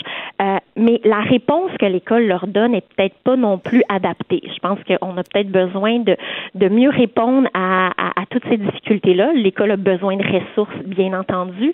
On a besoin aussi d'une école plus inclusive parce que la plupart des adultes qu'on reçoit chez nous ont souvent vécu des parcours spéciaux. On, on, les, appelle les voies de garage, là, les classes spéciales où on leur dit bon, on va les, on va les stationner là. Je, je, suis peut-être un petit peu dure. Là, mais, on va balayer le, on va balayer le problème en dessous du tapis. Oui, ben c'est comme ça que les, les, les, les adultes nous, nous, parlent de leur propre parcours. Parce qu'au ministère, on veut des belles statistiques, Madame Meunier. Il faut pas oublier ça. Là. On veut des belles statistiques, donc ça paraît pas bien là, un Québécois sur cinq analphabètes. Ben, ça, ça paraît pas bien, mais au-delà de ça, ce sont des vies qui ben sont compliquées, qui sont difficiles et qui sont marginalisées, qui sont isolées. Ça, ça, coûte, ça coûte cher aux individus de vivre dans cette situation-là. Puis ça nous coûte aussi cher de ne rien faire socialement. Je pense que ça rapporterait d'agir euh, de façon plus euh, plus vigoureuse sur cette question-là. Donc, c'est des vies qui sont brisées. Puis je vous dirais que lorsqu'on sort de notre parcours scolaire, que ce soit avant euh, l'obtention de son diplôme ou en ayant eu un parcours plutôt chaotique, ben on ressort pas avec les bases suffisamment solides pour pour affronter les exigences au quotidien, que ce soit dans son quotidien, dans sa vie personnelle, dans sa vie professionnelle. Puis une autre des causes, malheureusement, si on pratique pas non plus rendu à l'âge adulte, ben on perd des acquis. Puis avec l'âge, peu importe qui, on perd des acquis. Donc, il y, a des causes multiples à ce problème-là, et ça nous prend donc euh, un, plan de match, je, dirais, pour s'attaquer à, chacune de ces causes-là. Puis nous, depuis plusieurs années, on réclame une stratégie nationale de lutte à l'analphabétisme qui d'abord et avant tout prendrait euh, euh, connaissance des contours du problème, justement jusqu'où ce, ce problème-là, quelles sont les causes, quelles sont les conséquences, et on s'attaquerait à tout ça et on mettrait à profit l'expertise des gens sur le terrain qui ont développé des pratiques qui fonctionnent. Euh, je ne veux pas prêcher pour ma paroisse, mais je vais le faire quand même. Donc, les groupes d'alphabétisation populaire font partie de la solution pour faire en sorte que des adultes qui ont des difficultés avec l'écrit reprennent contact avec l'écrit, euh, se sentent euh, se sentent à l'aise, se sentent en confiance de, de réapprendre parce que des fois il faut déconstruire euh, ce qui est, le passé pour mieux bâtir euh, l'avenir et, et leur permettre de reprendre confiance en eux puis puis de, de, poursuivre leur bout de chemin puis d'atteindre leurs objectifs. Donc, on a vraiment besoin de, prendre conscience euh, du problème, du sérieux du problème et de s'y attaquer. Je comprends, euh, Madame, il y a des causes multiples à l'analphabétisme, pardon, mais quand même, il y a quand même quelque chose qui, qui est larvant euh, au niveau social, je trouve, c'est le fait qu'on valorise pas tellement beaucoup la culture ni la langue. Notre langue se détériore, s'étiole. Et je me demande, euh, vraiment par rapport aux jeunes, parce que c'est d'eux dont il est question souvent, des jeunes qui ont des difficultés de langage importantes à l'écrit, euh, compréhension texte aussi déficiente. Je me demande si, je sais pas, le cellulaire et autres gadgets électroniques nuisent à l'alphabétisation d'une certaine manière. Est-ce que vous avez constaté ça euh, dans vos centres? Euh, Écoutez, je n'ai pas une, une réponse précise, mais je vous dirais que certains de mes collègues euh, disaient qu'autrement, euh, ils se réapproprient un peu l'écrit. S'ils s'en sont éloignés, c'est une forme. Bon, je dis pas que ça, ça va, ça va faire apprendre parfaitement la langue française, mais c'est une façon de, de se réapproprier la langue, de communiquer. Donc, il faut, il faut, euh, tu sais, c'est tout le temps des couteaux à deux tranchants. Des fois, on, met la faute sur, mm. sur, les nouveaux outils, mais je vous dirais que des fois, ça, étant donné que certains apprentissages scolaires les a rebutés, peut-être c'est une façon, au contraire, de, de, de les ramener vers l'écrit puis vers la lecture, puis de baser, de, de partir de cet intérêt-là pour aller plus loin. Donc, euh, c'est jamais, c'est jamais noir ou blanc. il y a tout le temps des nuances à apporter, mais c'est ça. Alors, il y a peut-être un peu de, un peu de tout ce qu'on dit là. Écoutez, merci Caroline Meunier. Vous êtes analyste au regroupement des groupes populaires en alphabétisation du Québec. Et je rajouterai en terminant, juste parce que je suis une mauvaise foi, que parfois, quand on regarde la section commentaires de certains grands quotidiens, cette statistique, euh, un Québécois sur cinq serait analphabète, nous saute au visage. Écrivaine. Blogueuse. Scénariste et animatrice. Geneviève Peterson. La Wonder Woman de Cube Radio. Je parle avec Annie Poulain sans façon, titulaire de la chaire de recherche du Canada sur les enfants transgenres et leurs familles. Je le disais en début d'émission, euh, Annie qui vient de recevoir une subvention absolument incroyable, 500 000 du Conseil de recherche en sciences humaines du Canada pour favoriser des projets qui vont euh, permettre une meilleure euh, compréhension pardon, des enjeux familiaux, sociaux et structurels des enfants trans et de leurs familles. Bonjour, Madame Poulain sans façon. Bonjour. Euh, ça fait tiquer plusieurs personnes euh, la question euh, des gens, la question de la transsexualité, surtout quand il est question des enfants. Et là, avant qu'on se lance là-dedans, je veux savoir euh, sur quoi vous voulez axer avec cette chaire de recherche-là? En fait, on s'intéresse aux jeunes, je dirais, c'est la chaire de recherche sur les enfants, mais c'est les jeunes de moins de 25 ans. Donc, on s'intéresse à ces jeunes-là et, à leur famille. Donc, on, on, a dans des projets de recherche des jeunes euh, qui ont 8-9 ans, il y en a d'autres qui ont 16-17, il y en a d'autres qui sont au hmm. début vingtaine. Là. Donc, c'est quand même un, un, grand bassin de jeunes dont on s'intéresse, mais c'est vraiment ceux qui sont avant d'être adultes. Et vous, évidemment, vous êtes chercheur, mais vous avez une fille trans, je crois. Euh, il y a la mère, il y a la chercheuse. Comment on accompagne son enfant dans une transition de genre? Ben, écoutez, là, je vais vous parler plus des recherches que de ma situation personnelle, en fait, qui m'a, ben, je peux pas le cacher, qui m'a vraiment influencé à poursuivre ces recherches-là il y a plusieurs années. Mais comment on accompagne, je vous dirais que ce qu'on sait là, euh, des, des évidences aujourd'hui, c'est que les jeunes qui sont accompagnés par leurs parents, qui ont des parents qui les soutiennent fortement, ils vont beaucoup, beaucoup mieux. En fait, il y a des nouvelles recherches qui montrent que le taux de suicide qui est autour de 40 c'est chez ces jeunes-là, là, les tentatives de suicide, c'est très, très élevé. Euh, ça diminue d'environ 93% quand le jeune a accès à une famille qui les soutient de façon là, forte. Là. Donc, pas juste je te tolère, tu peux rester chez nous, puis parle-moi-en plus jamais, là. Mais vraiment, quand la famille s'engage, puis euh, affirme l'identité du jeune, puis leur démontre de l'amour, puis les aiment, ben euh, ces jeunes-là vont beaucoup mieux. Donc, comment on accompagne des jeunes trans ou des jeunes de la diversité de genre? Ben, c'est en fait, c'est de continuer à les aimer dans leur différence. Est-ce que vous voyez des changements au niveau des familles? Est-ce que c'est mieux accepté qu'avant? Ben écoutez, ça dépend. Je dirais que euh, oui, de plus en plus, il y a des familles qui acceptent, mais c'est pas toujours facile. C'est pas facile en fait. On, le voit à travers les recherches que les familles ont beaucoup beaucoup de difficultés à accepter. Souvent, les familles vont parler en fait de passer à travers une période de deuil, euh, de, de, de crise, vraiment de difficultés parce que les les, familles ont toujours eu un enfant qui croyait, par exemple, un petit garçon ou une petite fille, puis là, soudainement, l'enfant affirme qu'il est euh, d'un autre genre. Donc, c'est pas c'est pas quelque chose qui est facile. Puis même si on en voit dans les médias, je vous dirais que de façon générale, les familles trouvent ça très, très difficile à accepter.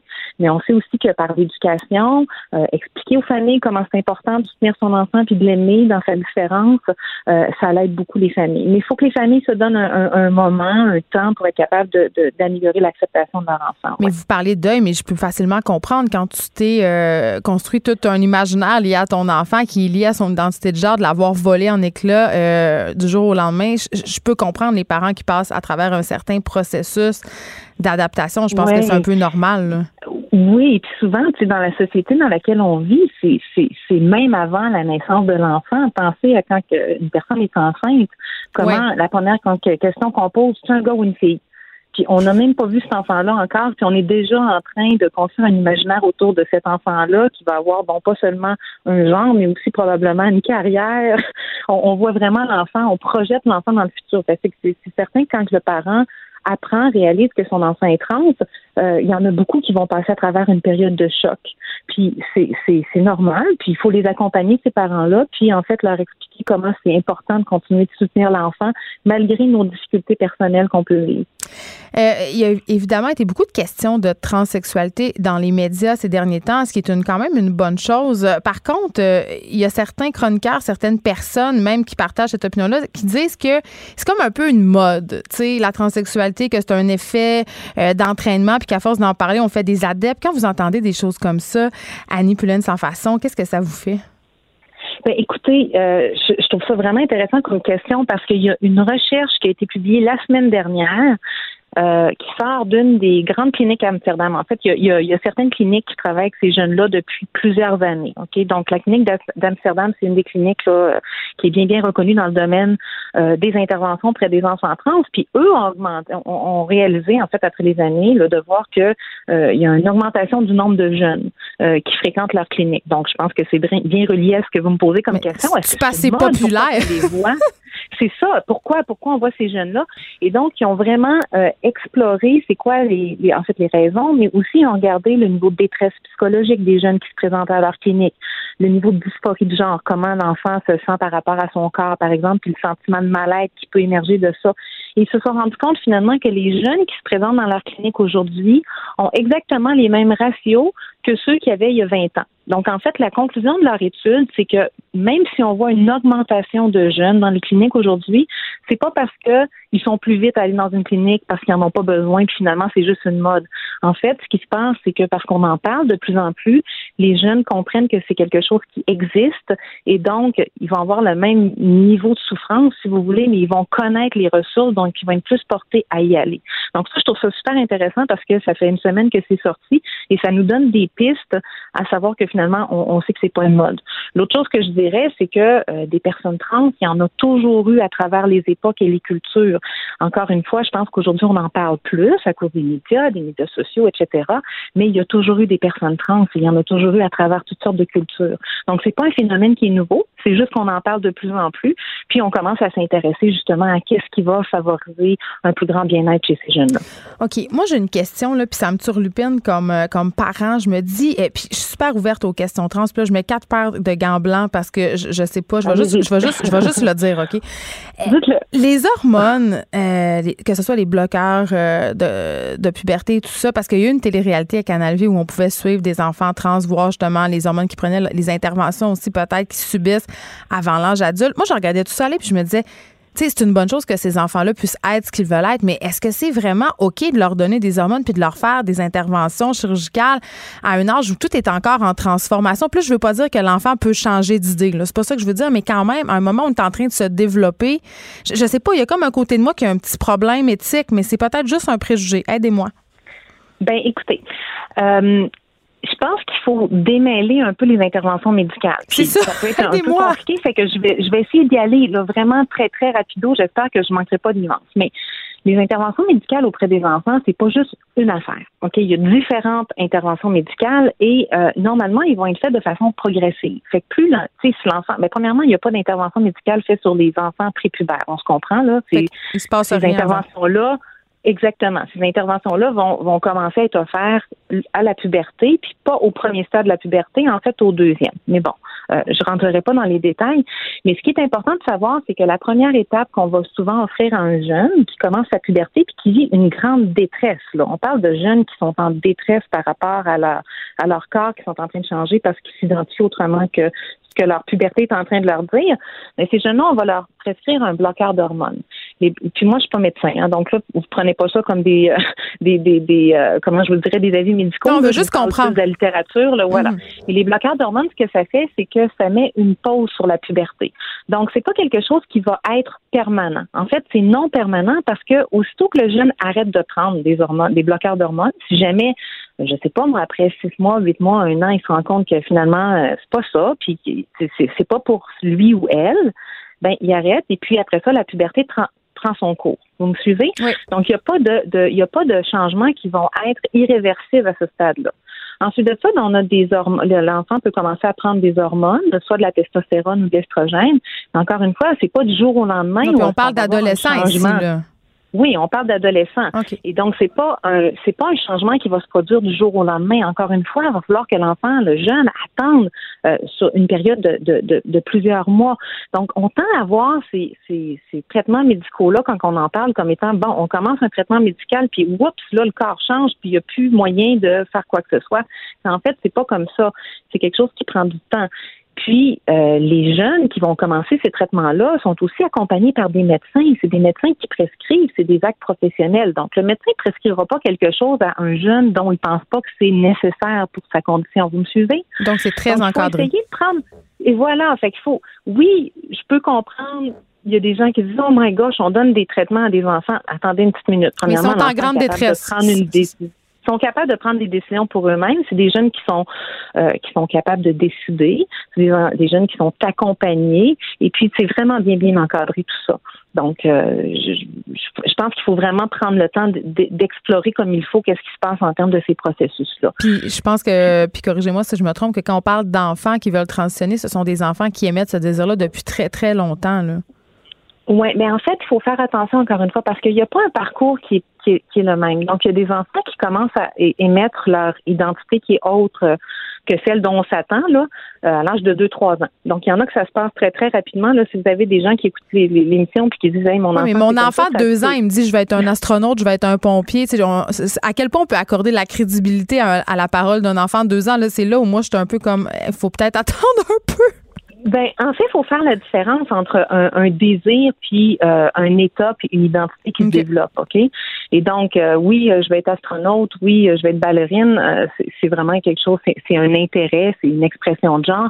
Mais on parle d'enfants souvent qui vont de façon persistante, insistante, consistante, vont dire, hey, je suis une fille ou je suis un garçon comprenez? Donc, c'est vraiment, on est au-delà de dire, ben, je veux être un astronaute plus tard, là. C'est des jeunes qui vont être persistants dans leur dans, la façon d'exprimer leur genre, qui vont être insistants, qui, si on dit non, non, non, t'es pas un gars, euh, t'es une fille, ben, ils vont peut-être faire des crises ou ils vont commencer à se renfrogner. Vous comprenez? Donc, ça va, il va y avoir une certaine persistance, insistance, consistance dans cette, dans, dans cette euh, expression de l'identité de genre-là. Donc, il y en a que ça commence tôt. Mais il y en a d'autres qui, euh, ils vont avoir navigué peut-être des normes de genre tout à fait euh, aisément euh, toute leur enfance, puis ça va être à la puberté où là, ils vont commencer à sentir un grand, grand malaise qui va se développer.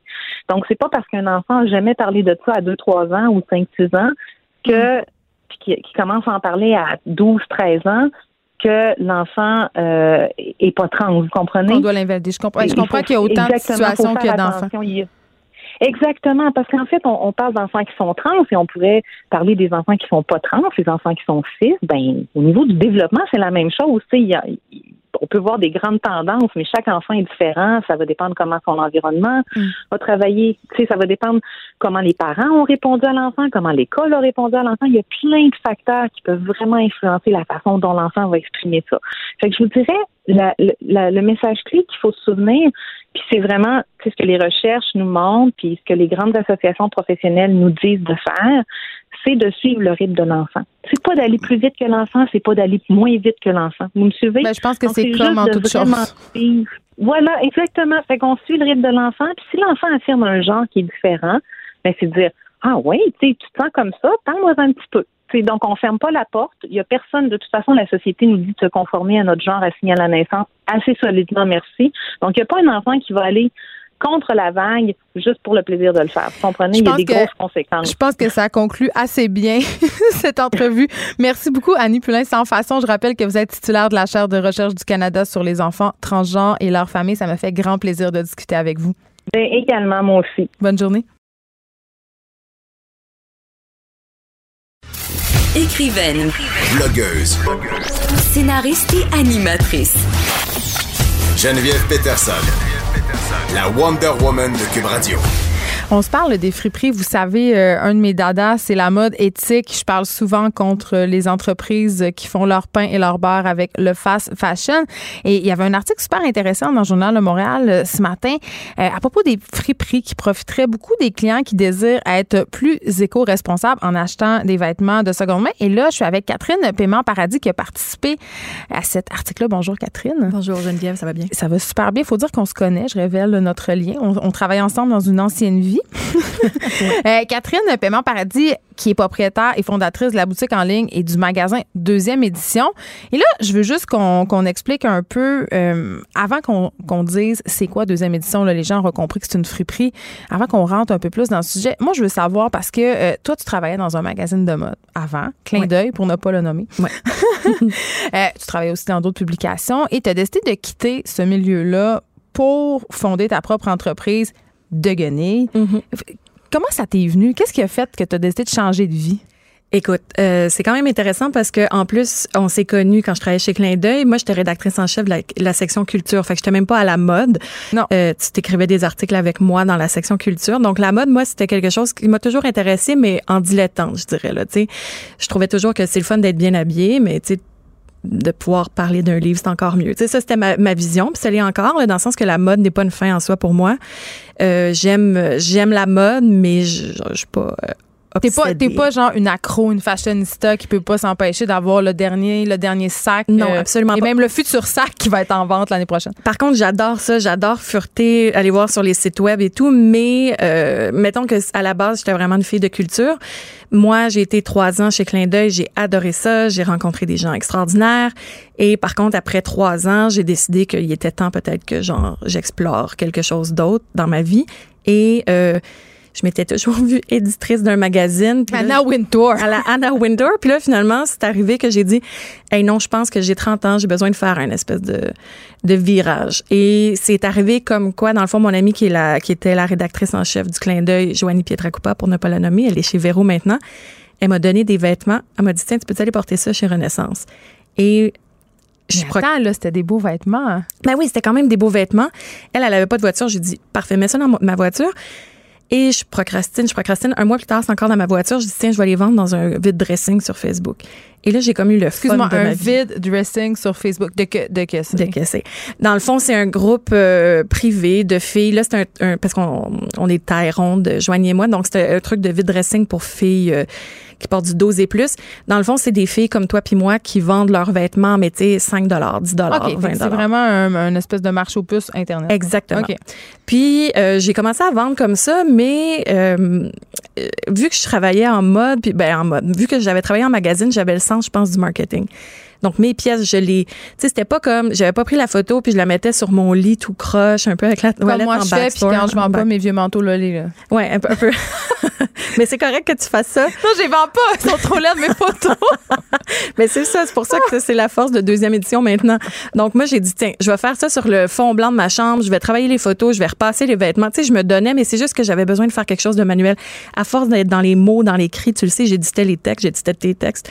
Euh, quoi qu'il y avait pas beaucoup de travail à faire. mais arrête, histoire. fait que, euh, donc j'étais dans les mots, j'étais dans ça. Fait que moi j'avais juste besoin de dire hey, moi si j'avais pu être moi je le dis tout le temps si j'avais pu être menuisière, si ça se dit, faire de la menuiserie, je l'aurais fait. J'avais juste besoin de changer, peut être devant un ordinateur.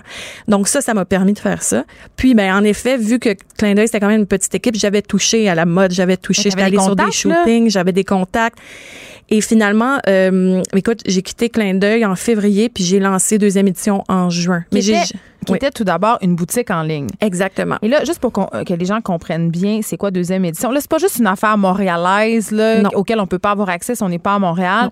Euh, vous aller acheter en ligne. Donc, c'est un site de vêtements de seconde main, mais quand même trié sur le volet. On n'est pas dans. dans- Il y, il y en a des marques très chères. Tu as des designers, mais il y a aussi du Ariza. Il y a aussi. J'ai du Aritzia, je dirais que c'est comme mon entrée de gamme, si on peut dire, dans le sens que en effet, c'est pas une friperie comme comme telle. Je- en anglais, ils disent consignment store.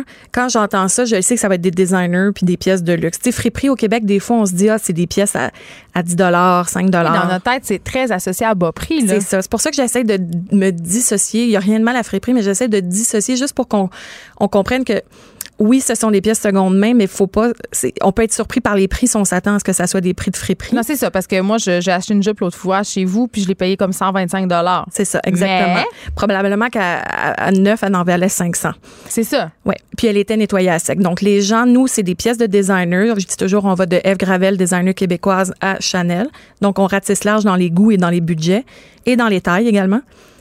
Mais euh, c'est tout est nettoyé à sec. Tu viens chez moi puis tu le sais pas nécessairement que c'est du seconde main. Oui, parce que ça. je- puis là, je vais faire mon. Je vais appeler ça le commentaire de la Madame de Ville-Mont-Royal. je pense que ça pourrait devenir un nouveau trend à Ouais. ce show. Je moi, je trouve, puis j'adore euh, la mode vintage, plein d'affaires, puis j'allais dans des friperies, à, mais ça sent pas bon. Ça sent, il y a une odeur très particulière. Tu sais, quand tu rentres au Village des Valeurs Renaissance, ça sent la même affaire, puis cette odeur-là part comme jamais. Non, ça m'a comme dissuadé un peu. Ça c'est on n'a pas ça, on n'a absolument pas ça Je chez le sais, moi. c'est ça. Tout, tout- puis ça, et ça depuis le début. La première année, je l'avais tout chez moi. Là, après ça, je- je- par manque de temps, là, j'ai, je, je fais nettoyer à sec. Mais euh, tout, ça sent bon, ça sent propre. Euh, souvent, j'ai des pièces neuves, de toute façon, des Mais pièces que les gens ont portées une fois. Écoute, depuis quatre ans, j'ai bâti un réseau. Il y a des femmes de partout au Québec qui m'envoient de leurs pièces, comme j'ai des clientes qui achètent de partout au Québec, de, de Rouen à Sept-Îles, par les, en passant par les îles de la Madeleine, puis Montréal, j'en ai vraiment de partout. C'est des gens comme toi puis moi, dans le fond. Ça peut être quelqu'un de comme, comme toi puis moi qui a acheté une, fois, s'est fait une folie, a acheté une robe à 500 dollars, mais va pas la reporter puis veut pas nécessairement. Mettons plus qu'une fois. trois fois. C'est ça. Ok, quatre. Dis, hey, je peux-tu avoir un peu d'argent, moi, là-dessus? S'il vous plaît. S'il Pour vous m'en plaît. racheter une autre. Pour m'en racheter une autre. Fait que c'est vraiment ça. Puis après ça, ben, j'ai des fashionistas, j'ai des propriétaires de boutiques, j'ai des, des filles de mode, j'ai des, des personnalités euh, connues qui ont porté leur pièce une fois au Gémeaux, par exemple. Ben, ils peuvent pas la reporter. Nous, on, Ben, ils peuvent pas. Ils pourraient. ils Ils pourraient, ont mais décidé que non. Showbizement parlant, si c'est un terme, on, Showbizement parlant. oui, c'est vrai. on, c'est, des pièces qui sont portées une fois parce que bon, donc euh, voilà, fait que ça vient un peu de partout, mais c'est des pièces, d'une- tu sais, on est très sélectif sur ce qui rentre dans la dans la boutique. Et euh, je tiens à dire, on tient vraiment toutes les tailles. Oui, ben c'est ça, je voulais en parler parce que tu l'as dit tantôt, tu t'es une fille ronde, Oui. euh, ton ami aussi, puis c'est comme ça que c'est venu l'idée. Mais souvent, puis j'ai reçu euh, ici les jumelles Stratis qui ont décidé de lancer une ligne pour euh, toutes les tailles. Tu sais, je trouve que souvent dans le vêtement haut de gamme, tu sais, si tu vas chez Ariza et tout ça, dans des boutiques comme ça, euh, c'est pas très grand, là, à un moment donné. Là, euh, dans les limite. là. dans les boutiques haut de gamme et dans les autres friperies, même dans les Ouais. dans les autres euh, consignment stores de luxe, je peux me targuer d'être, je crois. Puis vous pouvez dire le contraire, je serais juste contente que quelqu'un me donne une bonne adresse, de dire que euh, je suis la seule qui va dans jusqu'au taille 20-22 à ma boutique. Donc euh, moi-même je porte ça, tu sais des fois 18, 20, 22, ben moi je suis capable de rentrer dans les pièces dans ma boutique, puis c'est important parce que c'est pas vrai que je peux aller non seulement je peux pas aller chez Aritzia, mais je peux pas aller non plus chez mes compétiteurs, il y aura pas ma taille. Mais Alors nous c'est très inclusif. Mais parce que c'est pas un intérêt pour ces gens-là. Ils font déjà peut-être leur pain leur beurre avec les plus petites tailles. Mais moi, pour moi, c'est super important. Euh, il y en a des pièces de designer. Un- et c'est plus de travail, en fait. parce qu'il faut que je les déniche, il faut que je travaille mes fournisseurs, il faut que je trouve les personnes qui ont assez d'argent pour s'acheter des vêtements de luxe et pour pouvoir les, qui, sont intéressés à les redonner. Mais moi, je suis chanceuse, touche du bois, j'ai des bons fournisseurs à ce niveau-là, des femmes qui ont des garde-robes exceptionnels de, de, de designers exceptionnels qui valent aussi cher que du Prada, mais dans lesquels je suis capable de rentrer. Mais ça, il n'y en a pas tant que ça. Il n'y en a pas tant que ça, mais ça existe. Et euh, il y en a des marques, là, tu sais, Marina Rinaldi, Eileen Fisher, des, des pièces comme ça que ça devient un peu plus niche, mais genre, je sais où aller les dénicher, puis c'est des pièces euh, hyper actuelles. OK. euh, bon, on se parle du côté, évidemment, le fun d'avoir accès à des vêtements. Euh, Je, reviens à ma jupe à 125 pièces là. Honnêtement, je pense pas que je l'aurais payé 600 parce que, tu sais, j'ai juste pas ce genre de budget-là. Sauf que ça nous donne accès à ce type de pièces-là, ce qui est une bonne chose. Mais je veux qu'on se parle du côté un petit peu environnemental de l'affaire. Parce que tu as fait le choix de pas avoir, justement, de marque de fast fashion. Il y en aura pas chez vous du Zara, il y en aura pas du Top Shop. Tu fais un signe Il y en de a pas. Non, il y en a pas. La première année, il y en avait. J'avais ma section petit prix.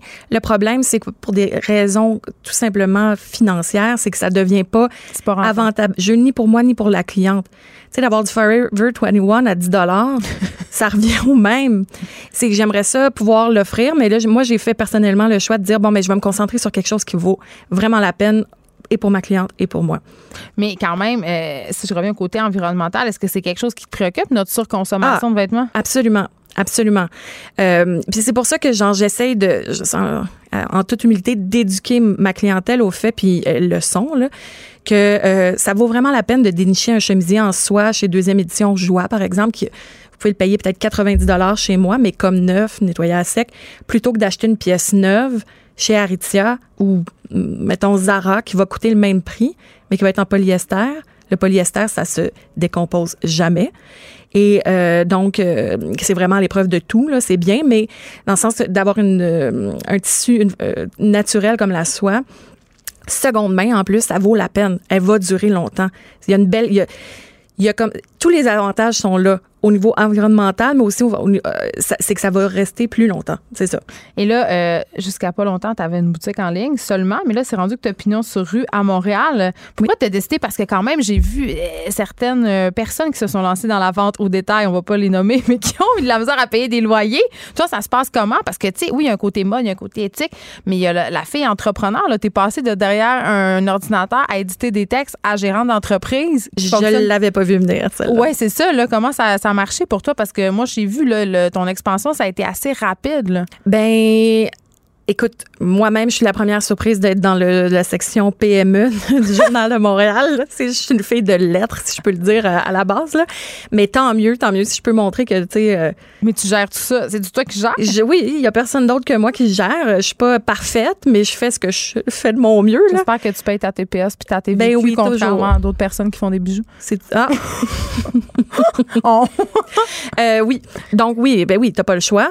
Euh, mais tu sais, oui, j'ai commencé en ligne. La première année, c'était chez moi, donc j'avais pas de coût. Après ça, t'es- t'es déjà venu, j'avais un, un immense local de 3000 pieds carrés parce que je pensais développer le web, faire une expansion web. Ce qui a fonctionné, mais je me suis vite rendu compte que les clientes, elles voulaient venir encore essayer. Le côté, moi, je l'ai fait à l'envers, mais le côté euh, contact avec le, la- le- le- avec moi, dans le fond, avec la vendeuse, le côté toucher les pièces, parce et tout, que- c'est super important encore. Je l'ai pas dit, mais une chose qui est agréable qu'on va magasiner chez Deuxième Édition, et là, c'est pas une info pub, là, je vous le dis. Euh, tu, tu es très bonne conseillère. tu as un petit côté styliste. Ben, je pense que oui, j'aime ça. J'aime vraiment ça. Moi, quand quelqu'un rentre dans la boutique puis qui est super intéressé puis qui est comme sais, j'ai eu une cliente l'autre fois qui a pris l'autobus de deux montagnes pour venir puis comme Quand elle même. était vraiment excitée. Écoute, elle est restée toute la journée puis elle est partie avec une très grosse facture de 1000 dollars et plus. Là. Mais comme elle était, puis c'est pas quelqu'un, c'est pas des gens riches mes clients, c'est des gens qui ont fait le choix de dire, regarde, moi, je, vais- je vais me payer ça. Et oui, en effet, le côté genre, euh, je l'ai aidé pendant trois heures et j'adore ça, c'est sûr. Ça fait partie du. Aux, du États-Unis, une entreprise, je sais pas si tu la connais, Real Real, j'imagine que tu connais ça. Oui, les chaussures que je porte en ce moment Bon, de là. ben écoute, euh, Riri qui revend des vêtements, accessoires de luxe, justement, des souliers temports, des sacs, des bijoux, est entrée en bourse en juin. Oui. Euh, Est-ce que tu as des idées de grandeur pour deuxième édition? Ben, tu sais, pourquoi pas? On me dit toujours, es-tu contente d'être arrivée où tu es? Mais je suis pas encore là où je veux être. Donc, euh, Parce que là, c'est juste à Montréal, mais est-ce qu'on pourrait penser, on jase, qu'il pourrait avoir des succursales de deuxième édition ailleurs? Parce que, je sais pas, là, étant fière représentante des régions, puis ayant grandi au Saguenay, puis en y retournant régulièrement, je peux, je peux te dire que Saguenay, Québec, Abitibi, ça marcherait. Ben, je reçois souvent, encore je pense ce matin, quelqu'un qui m'a écrit suite à l'article dans le Journal de Montréal à savoir si j'avais une succursale à Québec. J'aimerais vraiment dire oui. Pour le- pour l'instant, j'avouerais que comme je fais tout toute seule, avec une hein. super équipe quand même, mais là, je me concentre sur euh, la boutique euh, à Montréal, mais on a tout sur le web par contre. Mais tu peux pas essayer. Mais tu peux pas essayer. Tu peux retourner, par exemple. si Oui, mais pas. on dirait que, puis ça, je sais pas, là, on dirait qu'on n'est pas rendu là encore. Même moi, euh, tu sais, même quand j'achète euh, en ligne dans des, euh, des boutiques euh, qui sont pas du seconde main, là, je commande une boutique, ça me fait suer de devoir commander trois paires de jeans pour connaître. Tu sais, il y a des vêtements qui sont plus, je- je- pardonnez mon, pardon my French, qui sont plus tricky que d'autres. Euh, Oui, c'est pour ça qu'on a ça, moins de ouais. pantalons, de jupes sur le site. Tu sais, ce, qui est, ce qui est plus facile à vendre, c'est un, un, un haut, une robe. Ça, c'est plus, euh, pardonnez mon anglais, mais one size fits all. Là. ouais. Mais un jean, c'est sûr que c'est plus difficile en ligne. C'est pour ça que j'ai des clientes qui vont, qui vont, ben, c'est ça, les clientes peuvent venir. euh, Puis un, un- un marché de la sacoche incroyable.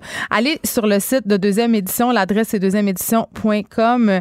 Il y a toutes sortes d'affaires. J'aime ton site, c'est séparé en sections. Puis vous encouragez en même temps euh, la non-consommation. Puis ça, je trouve, ça- je trouve que c'est quand même ça le nerf de la guerre maintenant. euh, quand on essaye de faire des choix, puis je le dis souvent, à Catherine, à l'émission, je dis euh, qu'on essaye de pas acheter des vêtements dans le fast fashion. Mais évidemment aussi, on a tous un portefeuille à un moment donné. Puis acheter juste du designer québécois, puis juste des choses faites ici, à un moment donné, la facture devient vraiment salée. Fait qu'une boutique comme toi, c'est une excellente alternative. merci. Merci d'avoir été là, Catherine Paiement Paradis de la boutique deuxième édition. Écrivaine, Blogueuse. scénariste et animatrice. Geneviève Peterson. La Wonder Woman de Cube Radio. Je suis avec le seul, l'unique, l'irremplaçable, l'inatteignable Normand Lester, blogueur euh, célèbre euh, du Journal de Montréal et du Journal de Québec. Bonjour, Monsieur Lester. Bonjour.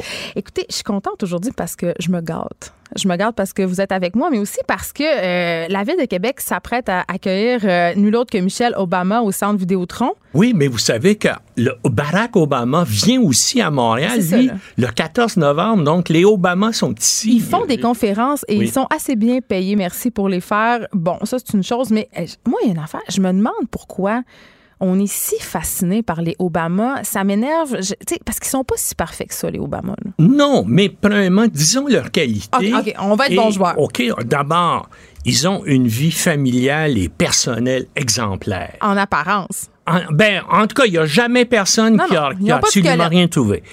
Ils ont des antécédents professionnels impressionnants. hein. Euh, Barack Obama, Université Columbia, Université d'Harvard, il a dirigé la Harvard Law Review.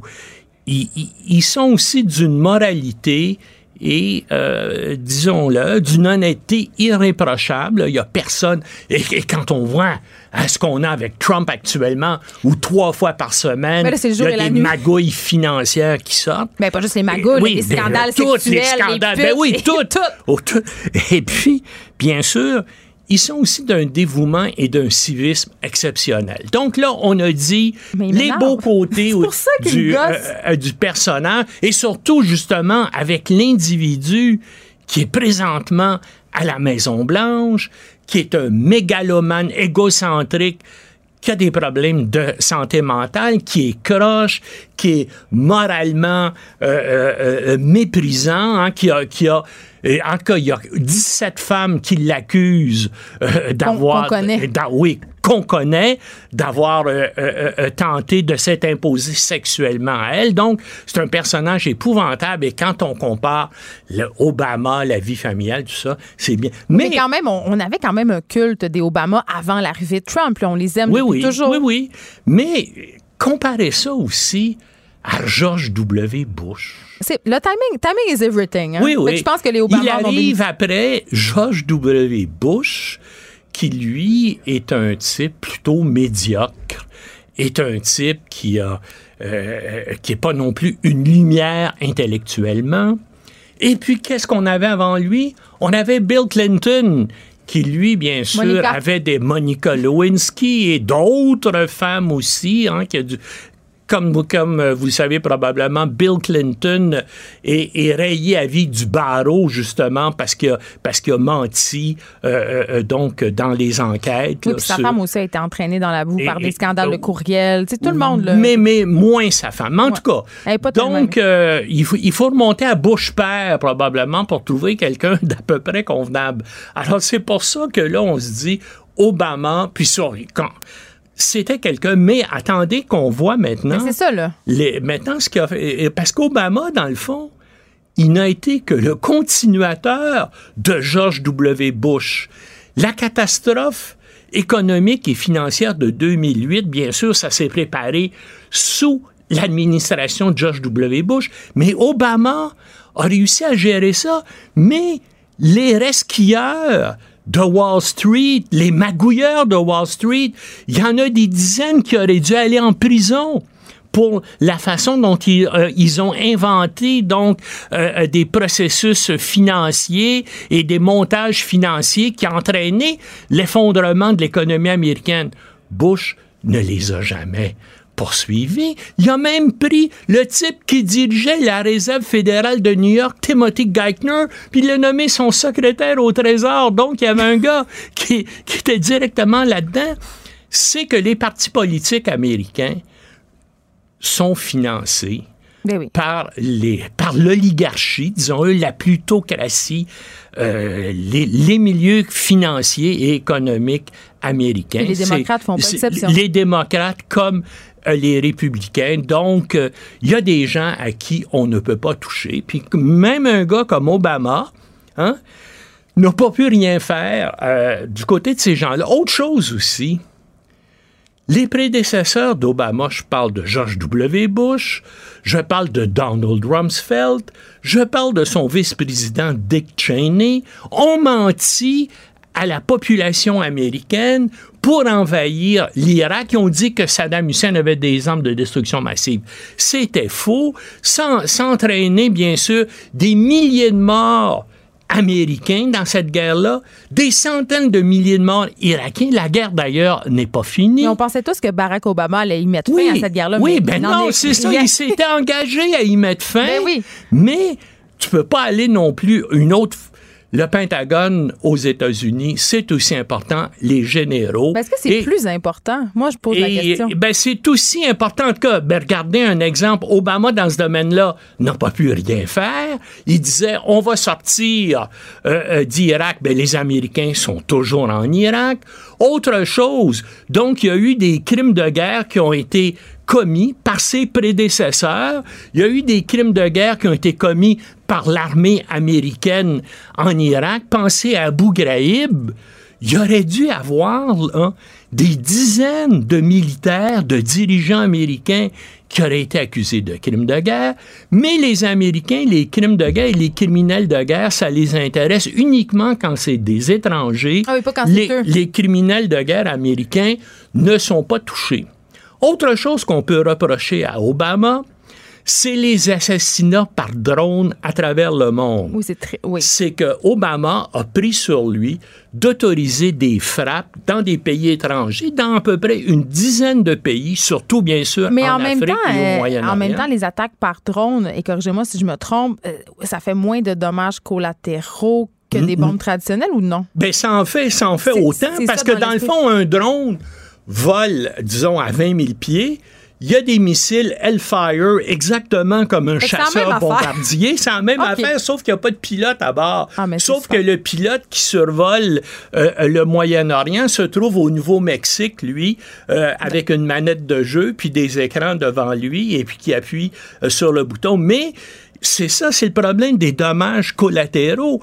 Et puis Obama même a autorisé des frappes contre des citoyens américains, notamment qu'on soupçonnait être avec Al-Qaïda ou avec euh, l'État islamique. Sauf que c'est une des premières fois connues où, on a de- où un président américain a décidé de euh, condamner à mort un citoyen américain sans qu'il y ait eu un processus euh, judiciaire qui Et soit pourtant, engagé son aura ne pas. c'est Obama qui a fait ça. Autre chose, Obama s'était engagé durant sa campagne électorale, je vais fermer Guantanamo, c'est fini, ça va contre les droits de l'homme, c'est des injustices, on n'a pas d'affaire à garder des centaines de personnes sans jamais les accuser de rien. Non, puis dans des conditions de détention totalement inhumaines qui contreviennent à peu près toutes les lois internationales. Exactement. Bon, ben, euh, Guantanamo est toujours ouvert. Oui. Après huit ans Le bed and breakfast.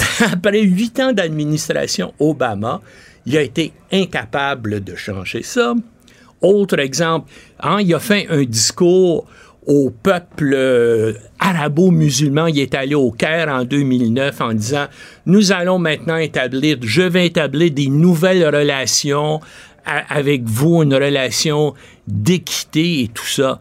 Ben, il n'a pas réussi à empêcher Israël à maintenir sa politique euh, de, euh, de, développement de colonies en Cisjordanie. n'a pas empêché. la puissance du lobby ben israélien à Washington, ben, voyons. American Israel Public ben. Affairs Committee a eu affaire de lui. Puis d'ailleurs, il, il, a fini par se brouiller avec Netanyahou parce que, bien sûr, à un moment donné, simplement pour le narguer, les républicains ont invité Netanyahou à Washington, il a fait un discours devant le Congrès et il a été plus applaudi que le président Obama euh, lorsqu'il a fait son discours devant le Congrès. Alors là, ça a un quand même détesté, c'est ça. Oui, ça, ça a un peu euh, vexé Obama, mais c'est ça, disons que Obama, c'est un bon gars, incomparablement, comme on le disait au début, moralement, intellectuellement supérieur à, Donald Mais Trump. Il pas les moyens de Mais il reste que, même si vous êtes président des États-Unis, vous êtes limité, premièrement, par le Congrès, surtout si euh, le parti adverse est majoritaire au Sénat. Et lui, euh, euh, à compter de 2012, le Parti républicain était majoritaire et à la Chambre des représentants et au Sénat. Donc, il y avait probablement beaucoup de choses qu'il voulait faire, mais c'était impossible. Ben, c'est pour, ça que ça me fait un peu rire, euh, Normand Lester, quand on entend des gens dire le président américain a tous les pouvoirs, c'est lui qui a les codes nucléaires qui payent sur le piton. Ben non. la vérité. Heureusement. Ben, heureusement. Oui, c'est quand même ça la pensée là, présentement. Oui, oui. Ben, heureusement. Puis c'est, et là, heureusement encore qu'il y a des gens sensés au Pentagone parce que c'est sûr que si on serait Trump dans une voulait faire des choses que non mais euh, les généraux ont déjà dit qu'ils ne le laisseraient pas faire là mais c'est un danger parce que on sait pas ce gars-là se réveille dans le milieu de la nuit hein, puis il prend pas ses il prend des berg il prend pas ses pilules. Ben regardez ce qu'il a fait en fin de semaine. Il a décidé de rompre les négociations les pourparlers avec les talibans sans en parler à grand monde semble-t-il. Son équipe doit capoter. Moi c'est ça que je me dis. Ils doivent tout le temps être en train de réparer les pots cassés. Ben, c'est ça qu'ils font constamment. Et puis là ben heureusement il y a des mais remarquez il y a de moins en moins de gens sensés dans son entourage parce qu'il reste que quelques, quelques mois, puis ensuite de ça, ils s'en vont en disant on peut plus on peut plus endurer ça. Comme le général Mattis, son, son dernier conseiller à la sécurité nationale, là, qui a démissionné quoi il y a deux trois semaines. Donc, euh, je me dis, il y a beaucoup de gens qui aiment les Obama, il y a des gens aussi qui les haïssent avec ferveur, mais je suis content qu'on ait présenté euh, les deux côtés de la médaille avec vous, Normand Lester. Merci beaucoup, blogueur au Journal de Montréal et Journal de Québec. Cube Radio.